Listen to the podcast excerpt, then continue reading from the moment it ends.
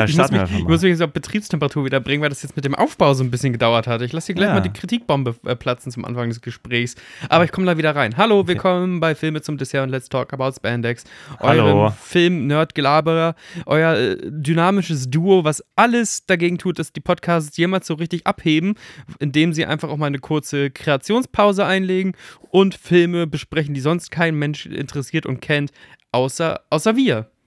Außer, ja. Ja, guck mal, ich habe eigentlich ja, ich habe es ja als Superhelden-Podcast mal begonnen und ich habe jetzt Daredevil und Doctor Strange übersprungen. Das kommt aber noch. Ich habe mir jetzt neue Mikrofone gekauft und ähm, ich war im Urlaub und dann viel Arbeit, weil, ne, ähm, die Arbeit bleibt ja nicht stehen im Urlaub und dann gab es persönliche Tumulte bei mir, was eher noch alles irgendwie umgeworfen hat.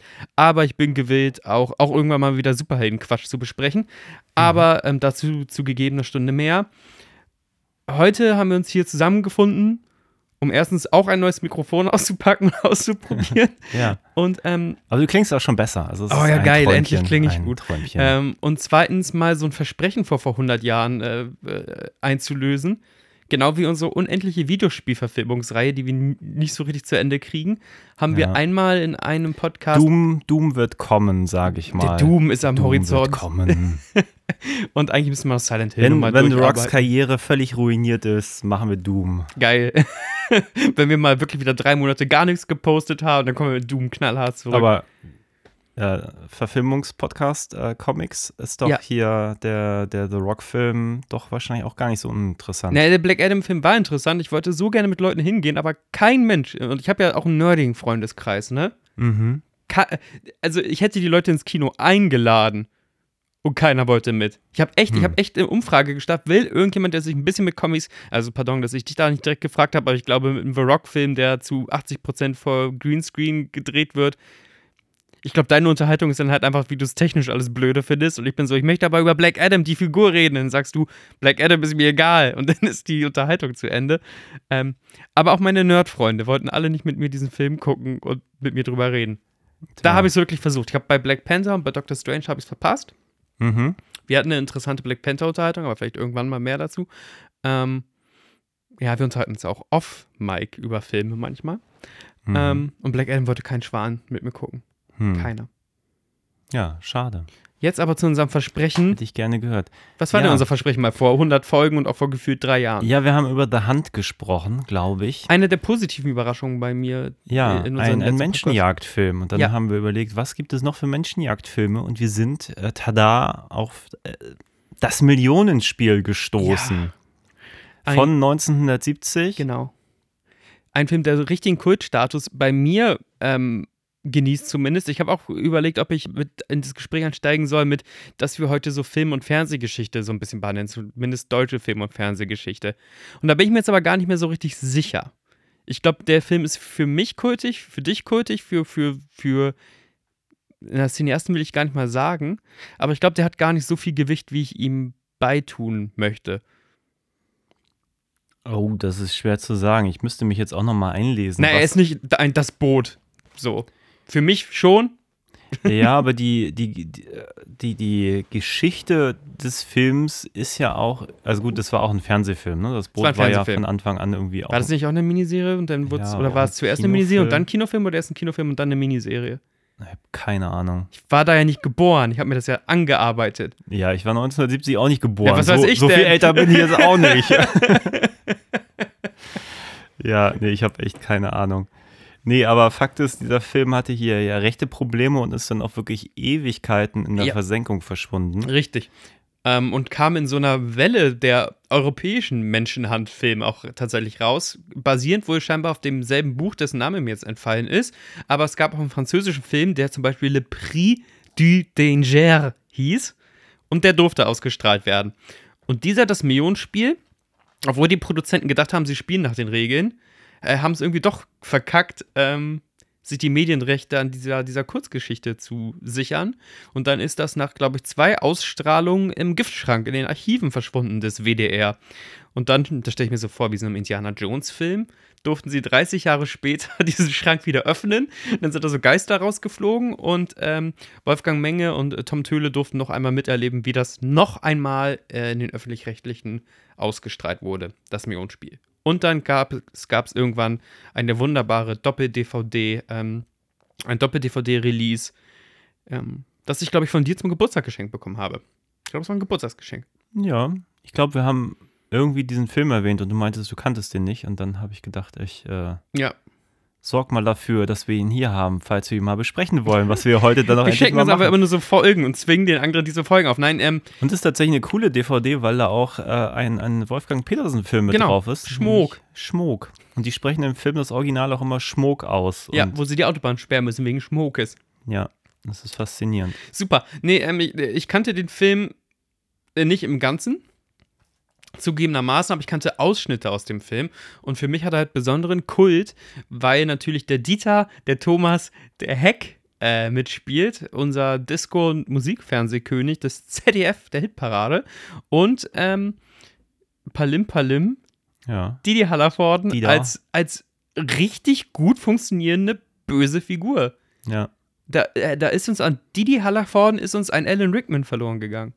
Ja. Und ich meine, der Film, ich habe gerade nachgelesen, der wurde damals zweimal ausgestrahlt, dann 30 Jahre nicht mehr. Genau, Und Giftschrank. 2002 kam es dann zur dritten Ausstrahlung im Genau. WDR.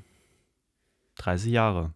Ja, die durften halt nichts damit machen. Also es muss echt so sein, dass sie die Filmrolle in so echt, äh, in so, in so, so eine Schatz Schatztruhe eingelassen haben und dann unter, unter dem WDR-Hauptgebäude in Köln vergraben haben. Also ich lese hier nochmal kurz einen Satz aus der großartigen gerne. Quelle Wikipedia. also mit Vorsicht Ah, genießen. transparenter Podcast. Ähm, der WDR hatte vom Goldmann Verlag in dessen Buch Das geteilte Ich die Kurzgeschichte Der Tod spielt mit von Robert Shackley auf Deutsch Genau. äh, zwar die Rechte zur Verfilmung erworben, doch besaß Goldmann die Rechte zur Verfilmung selbst nicht. Also Okay. quasi bei der falschen Quelle gekauft. Und das haben die Franzosen beispielsweise nicht gemacht. Die haben Le, Prix de Danger rausgebracht. Ich glaube, entweder im selben Jahr oder im Jahr darauf. Und die durften. Die durften. Ich versuche das gerade nachzuvollziehen. Die haben quasi die Rechte gekauft von jemandem, der die Rechte aber selber Ja, guck mal, du kommst hatte. zu mir, weißt du, sagst, ey Sebastian, ich hätte gerne ähm, die Rechte äh, für die Fantastischen Vier. Ja, und sagst du, hier eine Million Soll- und dann sagst du, Christian, gib, Ja. gib doch mal. großartiger Deal für alle Beteiligten. Auf jeden Fall. Kann man auch Knete mitmachen, ist auch geil von dem Verlag. Ja. Da, da melden sich die Deutschen bei uns, ja, mein Gott, verkauf ihn das Ding doch. Setz mal dem irgendwie ein Standardschreiben auf. Aber filmen die eh nicht. Wahrscheinlich hat auch irgend so ein, so ein Redakteur gesagt, ja, das brauchen wir hier nur für die Juristerei und so. Und Hauptsache, der Film geht erstmal und dann kümmert sich irgendjemand drum und dann ist das nicht passiert oder so. Würde mich gar nicht wundern. Ähm, der Film ist interessant, weil es ist ja, äh, es ist durchaus ein Action-Genre-Stück. Es ist ein Menschenhandfilm, so. Ähm, als Fernsehspiel ausgestrahlt und es geht in das Genre auch der Mockumentary rein, weil es sehr sich versucht, an dem, an den Rahmen Unterhaltungsshow entlang zu hangeln und das nachzubauen, so gut es geht. Mhm. Also für 1970 ein richtig geiles, modernes Konzept. Und auch das, was ich immer so ein bisschen als, als von wegen, ich kann mit, mit ähm, äh, deutscher Filmlandschaft oder Medienlandschaft nicht so viel an, an, anfangen, ähm, da muss ich mich vor verneigen. Finde ich mega. Ja, es wird ja auch immer als eins der wenigen Beispiele genannt, wo gesagt wurde, hey, guckt mal, was das Fernsehen mal konnte vor 50 jetzt Jahren. 50 Jahren. Oh Gott, oh Gott, oh Gott. Und ja, vielleicht ist dem auch so. Na, Ich weiß mal, es nicht. Wir haben ja Kuwa, Kuwa das irgendwie Genrefilm oder Superheldenfilm, Superheldenfilm, ja. ne? Und da war ja auch mein, meine Kritik von wegen, wo ist denn das ganze Genre hin? Eigentlich müsste es doch bei 80 Millionen Leuten und auch einem viel größeren deutschsprachigen Kreis, muss doch irgendwo jemanden geben, der ein Genre-Head ist. Ähm, jetzt muss ich sagen,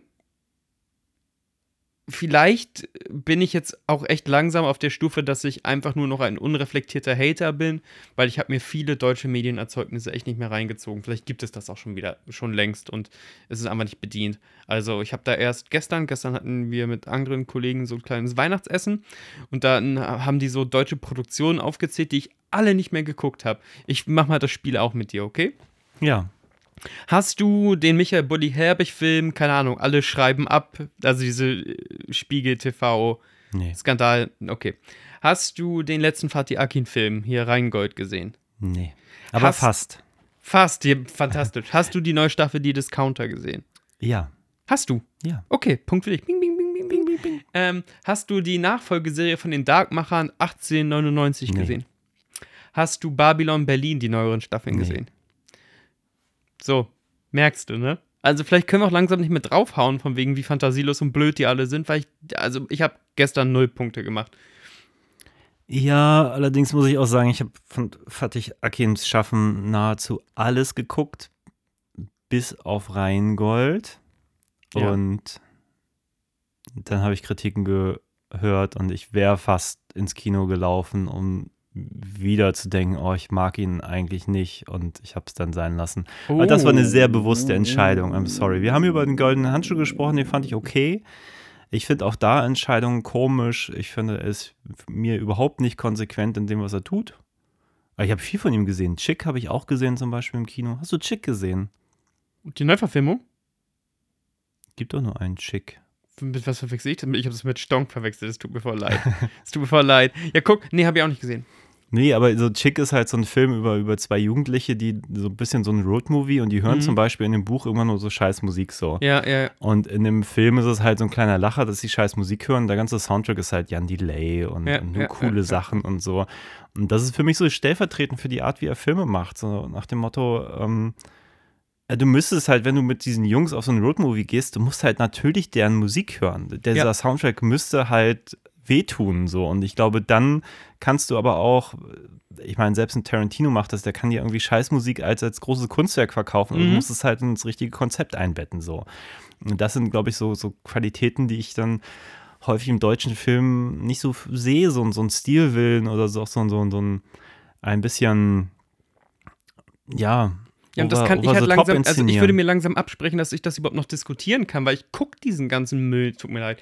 Ähm, Nee, ich guck ja ich, ich viel- guck, ich ich guck find das alles nicht mehr und ich will nicht zu irgendjemandem werden, der irgendwie sagt von wegen, Beispiel, ich finde Fußball doof, der aber gar nicht in den inneren Dramen des Fußballs drin ist. Also ich kann ja sagen, ey, Fußball langweilt mich und ich gucke das nicht, aber dann muss ich auch keinen Fußball-Podcast hosten. Ja, wir können auch so. gerne über Discounter reden. Ich meine, ich finde einiges davon gut und anderes finde ich halt gar nicht gut. Und ich verstehe aber, dass das bei jüngeren Menschen ganz gut ankommt, weil das relativ moderner Cringe-Humor ist. So. Ja, Es ist sehr, sehr fahrig erzählt. Ich glaube, es ist so eine In- Generation Instagram, wenn es sowas gibt, äh, die sind da wahrscheinlich besser konditioniert, dass sie nicht wie ich erwarten, dass man 20 Minuten, wenn die Folgen schon so kurz sind, auch gut unterhalten wird, sondern einfach nur die ganze Zeit irgendwas kriegt, um so gefüttert zu werden. ja, So. ja. Aber mir ist das zu wenig. Also ich würde mir wünschen, also Discounter ist halt so, ein- so, so ein Zwischending, weil es gibt halt irgendwie dazwischen ein, zwei Folgen, die sind voll gut und es gibt richtig gute Ideen, es gibt richtig starke Figuren, die funktionieren super und das macht auch echt Spaß. Und dann ist es wieder so fahrig erzählt und dann ist wieder Aber ist das eine nicht auch so ein Folge. bisschen vom Superstore geklaut? ich kenne Superstore nicht. Guck mal, ich kenne noch nicht mal alles aus dem Ausland. So. Noch nicht mal vor. Nein, aber ich hab mir sagen lassen- Streams. Ich habe mir sagen lassen, dass Discounter eine Idee ist aus den Niederlanden, wobei ich mir denke, wenn man Ah. was nimmt, was ist Ah. wie The Office oder Stromberg im Discounter, also A ist für mich Discounter so das, das Deutscheste, was es gibt, so. Man kann ja auch echt Sachen adaptieren. Also dann musst du es halt auf den eigenen kulturellen Back, äh, Background übersetzen. So, ich finde das Ja, vollkommen in Ordnung. Aber im Prinzip ist es The Office im Ja. Supermarkt so. Ja. Und das funktioniert, aber ich denke mir, das ist jetzt auch keine, keine Idee, die man irgendwie noch aus den Niederlanden wieder importieren müsste. I don't know. Seid, seid denen auch allen gegönnt. Mir geht es einfach darum, von wegen, kann ich denn, aber ich gesagt, kenne viele, die da mitgemacht haben und die machen ihre Sache super und äh, ich habe auch meinen Spaß. Ich habe die wirklich relativ weit geguckt. Ich glaube, Ja. es fehlen noch ein, zwei Folgen in Staffel 2. Aber super lustige Ideen. Und manchmal würde ich mir aber wünschen, dass das, was am Anfang der Folge ist, am Ende kommt und einfach die Dramaturgie ein bisschen mehr stimmt. Dass nicht das Highlight in den ersten fünf Minuten verfeuert wird und dann das so dahin plätschert, Mhm, sondern dass man mhm, das so aufbaut. Dass das Finale der Moment ist, wo man denkt, okay, krass. ja, Es gibt zum Beispiel eine Folge, äh, super, da äh, kommt die Dame vom Gesundheitsamt und sie haben so einen Notfallplan, was passiert, äh, dass sie den innerhalb von zehn Minuten das Schlimmste in dem Laden aufräumen müssen. Super lustig, aber es passiert in den ersten fünf Minuten einer Folge und nicht in den letzten fünf. Und man denkt sich so, warum? Das ist so, so verschenkt so. dann ähm, stell doch mal Christian ein als äh, Script Consultant. Ich wollte ja nur dahin, also wollte jetzt nicht im Detail über, über dieses Counter reden, sondern einfach so, dass ich dachte, so von wegen, äh, dafür, dass ich echt oft auf, auf, auf deutsche Land raufkloppe, Ja. Äh, Muss man auch sagen, vielleicht kommt das auch langsam aus so einer. Sogar kein, ja, aber Vielleicht andererseits. bin ich ein Hater, vielleicht bin ich Grundabwehrhaltung, weißt du, und ich habe ja selber schon Projekte eingereicht, irgendwie, Ja, die nicht aber- durch die Förderung gingen. Vielleicht Ja, ist er ein bisschen nein. verbittert, äh, so. Na du, ich habe, ich weiß nicht, ich war zehn Jahre in Folge auf dem Filmfest und Ja. habe mir immer wieder diese deutschen Produktionen angeguckt, weil ich denke, wenn ich in dieser Branche mit denen irgendwas zu tun haben will, muss ich mir diesen Rotz auch angucken. So. Ja, guck mal, was für eine Haltung du da schon Nein, rangehst. und, äh, du gehst dann, als wärst du verknackt. Nein, das klingt so, so gemein. Da sind auch immer mal ein, zwei sehenswerte Filme bei, so. Ja. Aber man muss sagen, jedes Jahr der, der, der schlechteste Film des ganzen Festivals ist immer eine deutsche Fernsehproduktion. Immer. Mhm. So. Und da, da kann man nichts schönreden. Da sind Filme, die auf diesem Festival laufen, was sich um so eine internationale Reputation bemüht. Die kann, darfst du nicht auf diesem Filmfest zeigen. Die, die laufen dann natürlich nur, weil die Hamburg-Bezug haben und hier irgendwie Ge Ja. Gelder abgegriffen haben. Aber es ist teilweise so unglaublich scheiße, da fällt mir einfach nichts mehr zu ein. Und das ist aber das, was ich immer so mitkriege vom deutschen Film. Und das frustriert nach zehn Jahren, wo ich denke, ich muss mir diesen, diesen ganzen Kram mal reinpfeifen. Klar, es gibt immer wieder gute Filme so. Ich mag auch irgendwie immer noch einen Toni Erdmann oder so. Überhaupt gar Mhm. kein Thema so. Und ähm, ja, du, du schüttelst den Kopf. Aber Nein, so ich, ich sehe ich seh ich- die Qualität von Toni Erdmann, ich verstehe da das. hatte ich die verstehe, schlimmsten, warum man schlimmsten Befürchtungen und ich habe Ja. wirklich eine halbe Stunde vorgesessen und mich in all meinen Befürchtungen bestätigt gefühlt. Und irgendwann hatte der Film mich und äh, ich finde ihn immer noch, ich finde diesen Film potthässlich. Ich weiß nicht, wie man so einen hässlichen Film drehen kann, Mhm. aber inhaltlich finde ich den schon gut. So. ich, Trotzdem ey, hätte ich, mir ver- gewünscht, es wäre ich ein, ich ein, ein bisschen kürzerer Film, der auch ein bisschen schöner aussehen würde und Ja. dann wäre das top-notch so. Aber was will man machen? Na, guck mal, aber wir sind halt die zwei Pimmelnasen, die irgendwie hier in Nordhamburg sitzen, äh, die, glaube ich, also ich bin zumindest schon mehrmals mit einer Förderantrag gegen die Wand gerannt. Ähm, ich weiß nicht, welche Kämpfe du schon einfach mit der klassischen Industrie hattest. Man muss sagen, von wegen, vielleicht schwingt bei uns auch mal ein bisschen Grundhate mit und vielleicht feiern wir gleich deswegen auch einen 50 Jahre alten Film. Ja, ich war Als bei moderner Filmproduktion, weißt du, als Praktikant und da denkst du so, was ist denn das für ein scheiß Drehbuch so? Und jeder im Team, jeder sagt, das sind scheiß Drehbücher. Die komplette Produktion, jeder. Und aber alle machen das, weil das ein Brotjob ist. Und ich denke mir, wie wenig Anspruch kann denn das deutsche Fernsehen haben so? Und, und wer ist da oben und, und lässt das zu, dass sowas überhaupt produziert wird? Ja. Ich bin da irgendwie verzweifelt und deswegen fehlt mir auch komplett jeder, jeg, jeglicher Elan, so den deutschen Film noch in Schutz zu nehmen. Auch wenn das manchmal unfair ist, weil ich glaube, es sind immer mal gute Filme bei. Ich sehe auch manchmal welche und dann vergesse ich sie aber auch, weil das sind, ja, manchmal sind das so, so, auch so kleine Mini-Produktionen, von denen man noch nie gehört hat und die auch nie irgendwie nach, nach außen kommen. Ja, guck mal, welche deutschen Filme haben sich bei mir jetzt besonders positiv einge, einge, eingebrannt, ne? Und ich rede jetzt nicht von, von wirklich äh, pädagogisch wertvollen oder tollen Filmen, aber es gab mal eine irgendwie Pro, Pro 7 Filmfilmproduktion, das war quasi äh, äh, wie stirb langsam nur während des DFB-Pokalfinales irgendwie Schal Schalke gegen Dortmund. Das ist wie Ja. ein bisschen wie Sudden Death mit Jean-Claude Van Damme, nur auf Deutsch, nur auf Revierderby gemacht. Mhm. Ja, warum denn nicht? Also, das gewinnt keine, keinen Preis in Cannes und so, aber warum kann nicht sowas mal passieren? Da ist wirklich irgendwie so ein möchtegern Deutsch-Action-Hero. Christoph Waltz hat damals auch den, den Chefterroristen gespielt, tatsächlich mit dem Schnurrbart, das weiß ich Ja, noch. Äh, dass Christoph Waltz sich damals schon vor Tarantino und, ähm, wie hieß nochmal der Schlagersänger, den er da noch gespielt hat? Die Roy Black Story? Roy hat er Black, Roy ja. Black gespielt? Ja. Ähm, da war es von wegen, Wurde er damals sehr gelobt, das war ein großes Ding. Also, das war ein großes Ding und Ja. auch den Film habe ich geguckt. So, ich meine, ne, oder auch ähm, Sat 1 Produktion, das waren alles schre schreckliche Filme, aber das war so ein bisschen sleazy, so Natalie, Geschichten vom Straßenstrich, oder wie die Scheiße hieß so. Ähm, und eigentlich muss man sagen, selbst sowas wie High Alarm auf Mallorca der vermisst man Superstau. heutzutage. Ey, ja. mein, was ist das für ein mutiges Konzept? Einfach sagen, wir erzählen eine, eine Establish, eine, eine, weißt du, eine, so, so, ein, so eine Gruppenkomödie ohne wirklich einen festen Hauptdarsteller, sondern wirklich so ein Ensemble. Und die sind halt im Stau. ja. Wie geil! Klar, blöder Film, so, gar keine Frage, aber es wurde produziert. So, da hat irgendjemand gesagt, weißt du was, wir machen Superstau. Und Ottfried Fischer ist in dem einen Auto und Ingolf Lück ist in dem anderen Auto. Finde ich aber auch ehrlich gesagt ein gutes Konzept. Das ist auch so deutsch. Das passt. Ja. Das ist so. So Manta, diese Manta-Filme, die sind auch alle nicht gut, aber ich, äh, übrigens kam jetzt der Trailer zu Manta Manta 2 raus. Mhm. Wir sind jetzt sehr wieder in so einer Allgemeindeutsch, aber vielleicht äh, brennt mir das ja auf der Seele Ja, wir und dann. müssen diesen Film, glaube ich, gleich nochmal gucken um, und dann Ey, unbedingt. über den reden zu Ja, ja, können. ja, dann sind wir auch im Detail wieder bei dem wir schwören. Aber jetzt lass uns doch mal alle gemeinsam Schwören, eintauchen, ja. mal nostalgisch werden. Ja. Manta Manta 2, den Trailer habe ich auch gesehen. Es ist.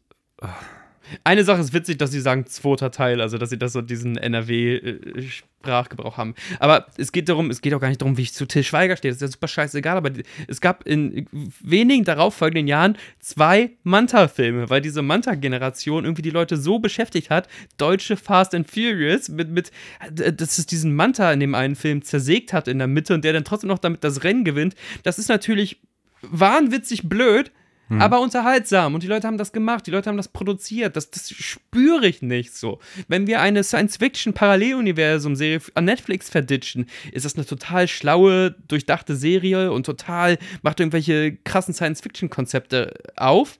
Und Leute, die sich mit dem Genre beschäftigen, sagen, ja, nach Genrenregeln ist Dark, ich rede jetzt von Dark, super konsequent, aber Scheiße, es unterhält mich nicht. So, das ist das Ding. Ich werde von der Scheiße nicht unterhalten. Ich, hm. Jerks war, glaube ich, das letzte, was mich unterhalten hat. Und Jerks habe ich auch bei weitem nicht alles geguckt, weil das irgendwie auf irgendwelchen komischen, schrägen Drittplattformen ist, sind, die ich nicht habe. Ja, Join und sowas, ne? Ja, ja. Ich weiß also, auch gar nicht, wie man das überhaupt empfängt. Ja, genau. Es gab mal irgendwie ein, zwei, zwei Staffeln, die irgendwie irgendwo reingeplumpt sind. Dann konnte ich die endlich mhm. auch mal gucken mit viel zu viel Nachhang. Ähm, da denke ich so nostalgisch dran. So, also, und ich würde da, würd da Geld für bezahlen. Ich würde sagen, von wegen, produziert wieder irgendwas, was, was genremäßig und auch vielleicht auch ein bisschen blöd ist. Wo, wo haben wir denn, wo kommt die Angst vor der Blödheit her? Außer Til Schweiger. Aber den gucke ich nicht aus anderen Ich habe den Eindruck, Blödheit, da haben die Deutschen gar nicht Angst vor. Ich habe eher den Eindruck, die sind sich nicht immer bewusst, dass sie so blöd sind. Also ja, aber das meine ich ja. Ich meine jetzt nicht Til Schweiger die Hochzeit blöd, sondern ich meine äh, also von dem Kondom des Grauens blöd. Das meine ich. Ja, wobei das ist auch ein Film, der mich damals sehr enttäuscht hat, weil ich da echt mehr von erwartet habe. You know what I mean. Das würde man heute nicht mehr. Sage ich jetzt einfach. Man würde heute nicht mehr Kondom des Grauens produzieren und als Mainstream-Kino-Release rausjagen. Ja, hat ja auch nicht funktioniert, oder? Ich meine, der bewegte Mann war ja auch ein Riesenhit. Der bewegte Mann war ein Riesenhit. War ja, ja. auch ein, nach dem Ralf König. Auch ein guter Film, habe ich ähm, mit meiner, mit meiner Ex-Partnerin geguckt. Äh, ja. fand, äh, die hat auch einen richtigen Hass auf deutsche Filme und hatte gar nicht diese nostalgische Note hat sie gesagt, es ist ein guter Film. Ich habe den ewig nicht mehr gesehen, aber ich glaube, der ist auch echt, ja. echt okay. Das ist echt trotz okay. Schweiger und so. Wobei der jetzt ja auch erst drum schwirbelt. Jetzt dürfte man ihn gar nicht mehr besetzen, aber es ist ja auch jedem Ey, egal. ihn als Werkzeug zu besetzen ne, und äh, dass er diesen, diesen Halbproleten spielt, der auch nicht einen richtigen Satz formen kann und der halt ein bisschen nuschelt, weil er so männlich ist, dass er Smalltalk und sowas nicht halten kann. Das ist eine tolle Till Schweiger-Besetzung. Ja. So. Props gehen raus an Wolfgang Bült damals, ne? ähm, wie kam ich denn in diesen Rant? Also, ich will nur sagen, von wegen, es kann sein, dass ich mich jetzt wieder auf sehr augenrollend über äh, Parallelen ziehe in die heutige Filmlandschaft oder das, was ich jetzt überhaupt noch als deutsche Filmlandschaft wahrnehme. Beim Fantasy Filmfest war, glaube ich, nur eine einzige deutsche Produktion, by the way. Also zumindest bei dem Line-Up, was in Hamburg gezeigt wurde. Ich glaube, ich habe das ja. noch nie so wenig gesehen in diesem Welcher Prospekt. Film war denn das? Hm? Welcher Film war denn das? Frag mich nicht, hat mich nicht interessiert. War denn auch nicht so. Äh, okay. war, war, denn nicht irgendwie, dass das so krass ist, von wegen mit Menschen fressenden Fleischvirus, Superzombies oder so? Ich dachte, uh, das auf Deutsch. Sondern war irgendwas tendenziell langweiliges. Okay. Da waren viele interessante Konzepte, die kamen aber viel aus Korea und kurioserweise aus Irland oder so. War hm. das Irland? Ich habe auch nur den Eröffnungsfilm gesehen. Dieser na, ich war Sweet zu der Darling. Zeit ja in Portugal, aber ich habe das schon sehr biblisch studiert und auch echt viele Trailer gebookmarkt, falls sie dann doch irgendwie mal einen Verleih hier finden. Hm. Ähm, ich dachte nur von wegen, hey, in diesem Prospekt alleine habe ich schon lange nicht mehr so wenig äh, deutsche Produktionen gesehen. Hm. Normalerweise kommen da immer noch so ein paar rein. Ja, ich fand das, das ganze Programm dieses Jahr irgendwie seltsam. Ich weiß aber nicht, woran das liegt. Vielleicht war es auch noch ein bisschen Corona-Nachwehen und so. Man weiß es nicht. Hat sich ja doch viel verändert die letzten zwei Jahre, was so Kinoauswertung angeht und so. Ja, aber kann man, kann man kaum einen schönen Streaming-Hit einfach mal auf der großen Leinwand zeigen, ist ja auch in Ordnung. Nicht? ich weiß nicht, ob das, ist das nicht so, dass das Konzept vom Fantasy Filmfest, dass sie nichts zeigen, was nicht schon, äh, was, was schon. Ja, aber das muss ja nicht für immer ein Stein gemeißelt sein. Von mir aus zeigt eine coole Pilotepisode von was, was nächstes Jahr rauskommt. Ich fand damals auch ehrlich gesagt die Retrospektiven am spannendsten, aber ich glaube, die haben am wenigsten funktioniert. Ja. Ich glaube, diese hatten sie einmal Carrie oder so. Aber also es sind schon ein paar, ich habe da auch echt viele Juwelen gefunden. Ich habe neulich gesehen, dass ich damals so, so alte Rapid Eye Movie-Filme da gesehen habe, sowas wie Hause und so. Hm. Das war schon cool, das mal im Kino zu sehen. So war Nick Schiller der letzte deutsche Actionfilm? Nick Schiller? Ja, ist auch Till Schweigers äh, Tatortfigur. Nee, da gab es noch was zwischen. Ich denke mir manchmal, ich glaube, der deutsche Actionfilm, der wäre anders verlaufen, hätte damals Dominik Graf mit Die Sieger irgendwie ein bisschen mehr Publikum gezogen. Oh ja. Hm. 94 war das, glaube ja. ich glaube, damit ging es abwärts. Da hat irgendwie ein Film richtig Kohle gekostet und äh, es hat überhaupt nicht funktioniert. Ich glaube, das hätte, hätte die Weichen anders stellen können. Aber ich weiß nicht, was da schiefgelaufen ist, weil der Film ist relativ kompetent, glaube ich, auch wenn der Sachen Regisseur flop- sich gerne beklagt, dass er nicht so wurde, wie er wollte, aber das Sachen floppen ja auch einfach, ne? Also müssen wir auch ehrlich sagen. Sachen floppen. ja und ich glaube manchmal auch aus Gründen, für die die Filme gar nichts können. nein, gar nicht. Es Dann nicht ist die Konkurrenz einfach in dem Moment gerade viel zu groß. Zeitgeist hat er erst, also du könntest heute einen Sergio Leone-Film mäßig rausbringen, der über jeden Zweifel haben hat. Ich schwöre dir, der macht nicht Bank. Ja. Das ist dann auch Zeitgeist und bist, hast, triffst den richtigen Nerv und so. Aber da darf die Konsequenz ja nicht draus sein. Da machen wir, und das machen unsere europäischen Nachbarn übrigens nicht. So, also ich habe das Gefühl, ja klar, kriege ich nur die Speerspitze mit. Da wird auch ganz, ganz viel Müll rausgehauen. Aber dass ich immer mal wieder echt mutige französische, niederländische, polnische und italienische Konzepte sehe. Spanien, die sich irgendwie an krassen Horrorfilmen und sowas versuchen. Man kann mir nicht sagen, dass die italienische Filmlandschaft viel gesünder ist als die deutsche und deswegen können sie da mehr rum, rumbauen. ja, mag sein. Erklär mir doch mal die Welt, wenn du Äh, Ich, kenn- ich, ich finde es ja schon schwer, in Deutschland irgendwie überhaupt, überhaupt einen Eindruck zu haben, weil ich, das es sind einfach, glaube ich, zu viele Fördertöpfe in jedem Bundesland und, und Produktionen, die nur hierher kommen oder hier von Bundesland zu Bundesland noch fahren müssen, um sich sozusagen ihre Förderung rechtlich abzusichern. noch eine Szene in Lübeck drehen. Also ich, ich glaube, da sind einfach viele Dinge, die auch wirklich dafür sorgen, dass es dem deutschen Film so geht, wie es wie es ihm geht. So. Also das ist, glaube ich, ganz viel dieser Problematik ist hausgemacht, ganz Mhm. einfach. Ich habe aber auch überhaupt gar keinen Vergleich, wie das in anderen Ländern funktioniert. Ich habe mir nur mal sagen lassen, dass es in Frankreich grundsätzlich besser ist, weil ich kann es nicht wiedergeben, warum. aber irgendwas ist da wohl grundsätzlich anders, dass man eben auch ein bisschen mehr Arthouse da machen kann und, und, und Vielleicht habt ihr eine Ahnung, warum das in Frankreich anders ist oder in anderen europäischen Ländern. Vielleicht habt ihr einen Einblick, dann schreibt es mal in die Kommis. Wollen wir den Kommi zur letzten Episode, bevor wir ins Millionenspiel reinsteigen, ähm, nochmal zum Thema machen oder lassen wir das aus? Ach ja, wir haben einen, einen Kommentar bekommen, das stimmt. Genau, also manchmal kriege ich schon so von wegen, hey, ich habe das gehört und so und danke, aber das ist ja nicht wirklich so eine Diskussion. Lustigerweise ist, da hat jemand auf unserer Internetseite www.filmezumdessert.de kommentiert Stimmt. und ich kriege dann immer so eine E-Mail und denke im ersten Moment, oh, das ist Spam und ganz selten denke ich mal, oh nee, da hat wirklich jemand was geschrieben. Das ist besonders, weil normalerweise Wobei sich dieser Mensch immer, äh, wie nennt er sich, ähm, Chris, Christian Lindner von Hm. der FDP. Hm, hm. Ich weiß nicht, ob es das Original ist, der uns da schreibt, Vielleicht ist das. Vielleicht hört aber er uns. vielleicht ist er das. das wow, ich der bin, bin schon fast geehrt. Ähm, von der FDP. Wäre es nicht so, nicht so ein Lappen, wäre ich, dann würde aber auch der Kommentar passen. Nein, äh, es geht ja darum, dass ich schon manchmal Kommentare bekomme, die sind meistens auf Stories oder Insta-Posts und so, aber nicht so ein äh, konkretes von wegen, ey Jungs, damit habt ihr übertrieben. Und vielleicht übertreibe ich jetzt auch damit zu sagen, dass äh, ich äh, jetzt irgendwie diesen Kommentar irgendwie großartig zum Thema machen muss. Ähm, natürlich ist uns klar, dass in den 90ern äh, Frauenfiguren anders behandelt wurden aber es ist natürlich auch unser Ding, äh, äh, einen Film nicht nur aus der Zeitgeistigkeit von damals zu bewerten, weil sonst müssten wir auch nicht anprangern, dass Sean Connerys James Bond andauernd Frauen ohrfeigt und ähnliches. In dem Film war das sogar für die damalige Zeit, habe ich das Gefühl, eine besonders schwache und konsequenzlose Frauenfigur, außer dass sie halt Eye Candy war.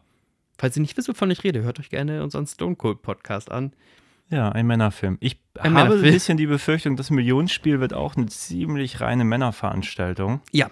Ähm, Im Topcast irgendwie die ersten sechs, sieben Rollen, alles nur Männer. Ja. Auf jeden Fall. Und da können wir auch sagen, ey, ist das eigentlich top gealtert? Wir können es aus dem Kontext reißen, auch von damals. Auch wenn Dieter Thomas Heck die ganze Zeit Kette raucht oder so, können wir sagen, ah krass.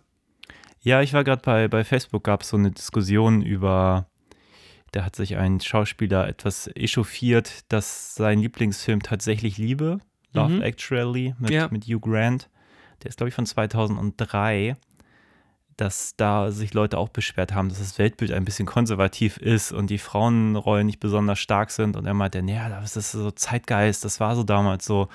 Ja, und das ist wack, das lasse ich, also klar, man kann das sehen, so, man kann sagen, von wegen, äh, da hat eine Entwicklung stattgefunden, aber dieses, das war halt einfach so, das ist irgendwie, da muss ich mich überhaupt, also müssen wir gar keine äh, kulturelle Diskussion führen. So. Nee, aber ich denke mir halt, man kann auch einfach mal einsehen, dass einige Dinge auch einfach The Love Actually, ich meine, dieser Film ist 50 Jahre alt. Da würde ich Ja. sagen, okay, 50 Jahre ist auch schon eine Zeit. Dass sich da seitdem was geändert hat, ist gut. so. Love Actually ist 19 Jahre alt. Denke ich mir, nee, der war, der war vor 19 Jahren war der auch schon konservativ. Ja. Und die Frauenrollen waren auch nicht so progressiv, wie ist sie das sein nicht der könnten. Film, wo der eine Typ einfach sagt, also der in die Freundin von seinem besten Freund verliebt ist und das ist die total romantische Geste, dass er da wie ein Stalker bei der vor der Tür steht? ich glaube ja, ich Ist krieg's das aber auch diese- nicht mehr zusammen. Das fand ich damals schon eine super scheiß Storyline, so von wegen, ah, was für ein netter Typ, dass er jetzt diese Frau in diesen Konflikt mit reinzieht, den er selber auszutragen hat. Und sie Ja. ist total gerührt davon, dass er sich mit Schildern bei ihr vors Haus stellt. Richtig wack. Und diese, das ist nicht auch mit, mit, mit, mit dieser Pornoszene, wo sich zwei Leute beim Ficken verlieben?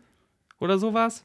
Boah, kann Hat das nicht sein. so wahnsinnig viele, also es gibt so ein paar süße Sachen, dieser Popstar, der diese Weihnachtssingle rausbringt und alle Weihnachtselfinnen sind da äh, aufgemacht wie in so einem sexy Peter Gabriel Video oder sowas. Das ist schon ein bisschen witzig, aber ich glaube, da gab es echt viel, was ich nicht gut fand. Ja. Obwohl der bei vielen Leuten auch in die Top-Weihnachtsfilmlisten ever aufkommt. Es gibt ja auch Gründe, warum man Sachen an einem Film gut findet, aber ich finde, man kann ja auch einfach mal realistisch drauf gucken und sagen, hey, da sind vielleicht auch ein paar Dinge, die sich ein bisschen überlebt haben oder vielleicht sogar schon damals überlebt haben, weil das Drehbuch vielleicht Man kann ja auch sagen, das ist ein erzkonservativer Film, kann ihn trotzdem gut finden. Ne? Also ich bin mir sicher, jetzt bei Falling Down hatte ich, glaube ich, die Beobachtung, dass ich dachte, ach, der ist wahrscheinlich echt nicht rebellisch, sondern irgendwie auf so eine ganz schräge Art doch auch sehr konservativ zu lesen. Und ich kann dem Film ja trotzdem Qualitäten zusprechen. Weißt du, was ich meine? Ja, ich habe sowas ähnliches mal gehabt. Ich habe mal ein Drehbuch geschrieben, was ich nie verfilmt habe und habe das mal irgendwann so einem Schauspieler zu lesen gegeben und der fand das so gut und dann habe ich aber gemerkt, er fand es gut aus den falschen Gründen Mhm. Mhm. und das da habe ich dann wirklich gedacht, nee, ich, ich wenn diese Leseart zulässig ist, Ja. Dann, wenn ich das jemals machen sollte, muss ich es auf jeden Fall umschreiben. Also es geht nicht, dass solche Leute das aus den Gründen gut finden. Das geht einfach nicht. Das kann ich mit meinem Gewissen nicht vereinbaren. Eine letzte Prediction. Wann hast du den Film das letzte Mal geguckt? Das Millionenspiel. Das Millionenspiel. Ich würde sagen, das ist so. Hm. Wenn es nämlich jetzt gar nicht so lange her war, dann würde ich die Diskussion nach dem Film verschieben. Wenn es lang her ist, dann. Lass uns mal nach dem Film machen. Okay. Ich würde jetzt schätzen zehn Jahre. Ich merke mir meinen Bullet Point und lass reinzwirseln und dann nochmal ungefähr dieselbe Yes. ähm, äh, Laufzeit nochmal quatschen. Wahrscheinlich aber ein bisschen konzentriert über den Film. Jetzt habe ich einfach abgerentet, aber meine letzte Episode ist jetzt auch ein paar Monate her. Da Ja. mussten Sachen raus. Ich finde es immer noch lustig, dass der Bonusfilm Smog ist von Wolfgang Petersen. Schmuck! Ja, aber es ist so lustig, weil Wolfgang Petersen ist echt ein Name. Und das ist der Ja. Bonusfilm von das Millionenspiel. Aber gut, wir schauen jetzt das Millionenspiel. Geilo, wir Viel Spaß. Basti. Ja, dir, dir auch. Ich wünsche dir viel Spaß bei diesem. Wir werden ganz viel Spaß haben. so, da sind wir wieder. Das Jo. war das Millionenspiel. von äh, TV-Kultautor Wolfgang Menge. Ich habe noch gelesen. Das ist immer, immer lustig, wenn auf DVD-Beschreibungen irgendwie die, die Macher so als kultig. ja, man äh, hat noch nie von werden. denen gehört. Ne? Ja. Das ist, aber es ist, glaube ich, eine andere Generation, weil auch der, sag nochmal, wie Tom Tölle, Tom Tölle, ja. ja, der hat auch echt viel gemacht, muss man sagen. Also wenn man sich so die, ich kenne das wenigste, Ja. aber unglaublich viel Fernsehen und, und aber renommierte Sachen. Also Ich glaube einfach, wenn du da mal irgendwann drin bist in den Fängen des WDR, dann kriegst du da auch Folgeaufträge erstmal rein, bis du ähm, verstirbst. Ja, aber man muss auch sagen, das ist schon. Also ich hatte den. Wo fangen wir denn da an? ja, wie willst du es denn strukturieren? Ja, ich, Wollen wir ich eine bin nie so gut Inhaltsangabe? Strukturieren. Lass uns mal mit dem Inhalt anfangen. Wir können auch einfach mal sonst einfach reich Ja. mal die, die Hülle. Ich gebe dir mal die Hülle her. Was steht denn darauf? Ähm, okay, jetzt, wie gesagt, die, die DVD ist ganz cool, da ist auch noch Smog drauf. Ja. Deswegen steht hier was von die beiden Meisterwerke. Ähm, mhm. das Millionenspiel Deutschland 1970, Regie Tom Tölle. Der Privatsender TV hat sich eine mörderische Sendung ausgedacht. Drei Killer jagen einen Mann. Wer ihn tötet, erhält 120.000 Mark? Ja, genau. Also die kriegen so, die- die 120 für den Killer, okay. Genau. Ist der Gejagte nach einer Woche noch am Leben, bekommt er eine Million Mark. Das Beste, die Zuschauer sind nicht nur live dabei, sie können sogar mitspielen. Eher passiv mitspielen, ne? Also die können Ja, anschieben. okay. Die, die, die Zusammenfassung auf diesem DVD-Cover ist ähm, Das üben wir nochmal. unfokussiert, so ein bisschen wie der Film. Wow. Wow. Wow. Ähm, Ja, worum geht's? Also es geht auch um einen, einen jungen Mann, der offenbar in dieses System dieses ja, irgendwie ist Von da. TTV. Es geht erstmal um den Hintergrund, würde ich sagen, ganz, ganz doll um dieses TTV. Um die Schreckensvorstellung eines privaten Fernsehens in den 1970er Jahren. Weil dieses TTV macht ja nicht nur das Millionenspiel, sondern es hat ganz, ganz anstößige sexualisierende Werbung. Ähm, und andere Sendekonzepte, die teilweise an die dritten Programme, die sieht ja kein Schwein, verkauft wurden, die mindestens genauso tödlich sind wie das Millionenspiel. Genau. Das, äh, da- das ist ja, glaube ich, die Grundaussage, wie schlimm eine, eine Sensationsgeilheit von möglichen privaten Fernsehen wäre. Ja. So habe ich es jetzt zumindest gedeutet. Ja. Weil es sich gar nicht so sehr um das Schicksal von Herrn Lotz schert, würde ich behaupten. Wollen wir anfangs über Herr Lotz reden? Unseren Helden. Unseren, wenn das deutsche Running Man ist, unser Arnold Schwarzenegger. Ja, wer ist Herr Lotz? Ich bin mir immer noch nicht so ganz sicher. Heißt er Lotz oder Lott? Jetzt bin ich Lotz. voll Die haben unsicher. immer Lotz gesagt. Ja, dann bleibe ich jetzt auch bei Lotz. Aber die haben es auch nicht aufs Cover geschrieben. Von daher kann ich das jetzt auch gerade nicht äh, verifizieren. Ja, wir bleiben einfach jetzt dabei. Also, wenn, weißt du, wie Folgefehler bei einer Mathe-Rechnung, da muss man jetzt auch durchziehen. Ja. Also wir haben, haben unseren Herrn Lotz, der ist von, also man wird offenbar von Sendung zu Sendung weitergereicht. Man fängt Mhm. mit einer kleinen Sendung an, da ging es um so ein Autorennen, da hat er dann irgendwie gewonnen. Er hat irgendwie 5000 Mark gewonnen und dann hat er den nächsten Job gemacht. Das war dann so eine Show, die, die, die fand ich sogar spannend, die andere Show, die war irgendwie cool. Da wird man in, wird man betäubt und wacht in irgendeiner Extremsituation aus und muss sich aus der befreien. So Ja. die hat er auch überlebt. Und jetzt ist er halt beim Millionenspiel. Offenbar die größte Show, die es in dieser Welt gibt. So. Ja. Moderiert von Dieter Thomas Heck. Dieter Thomas Heck himself, ja. Ja, also äh, nennt sich anders. Thilo, aber ähm, es ist Dieter Thomas Heck wirklich in seiner Dieter Thomas Heckigkeit. Ähm, Ja. Das ist der, glaube ich, auch der große, große Clou dieses Films. äh, Dieses, die, diese Casting-Entscheidung. Und da, ich weiß, du wirst nachher vielleicht auch noch auf die Dramaturgie und auf die Regie ein bisschen einprügeln. Ich finde es eine tolle Idee, dass Dieter Thomas Heck keine Überhöhung von sich selber spielt. Also in Running Man hat ja auch ein echter Host, den diesen Bösewicht gespielt, diesen Moderator. Mir, mir ist sein Name gerade entfallen, aber das war ja wirklich quasi ähm, äh, so äh, Spiel des Lebens Moderator äh, in den USA. Und der spielt ja eine Pastiche von sich selber, eine totale Überhöhung von sich selber. Hm. Und auch, er spielt sich auch schleimiger, als er eigentlich ist. Und hast du nicht gesehen, ist ja klar, ist Okay. ja da ein ganz klarer Hollywood-Bösewicht. Und hier macht Dieter Thomas Heck Sachen, die er auch, glaube ich, wirklich in seiner Moderation so ein bisschen gemacht hat und ist keine komplette Verballhornung seines eigenen Images. Und das wird dann Stimmt. teilweise echt stark.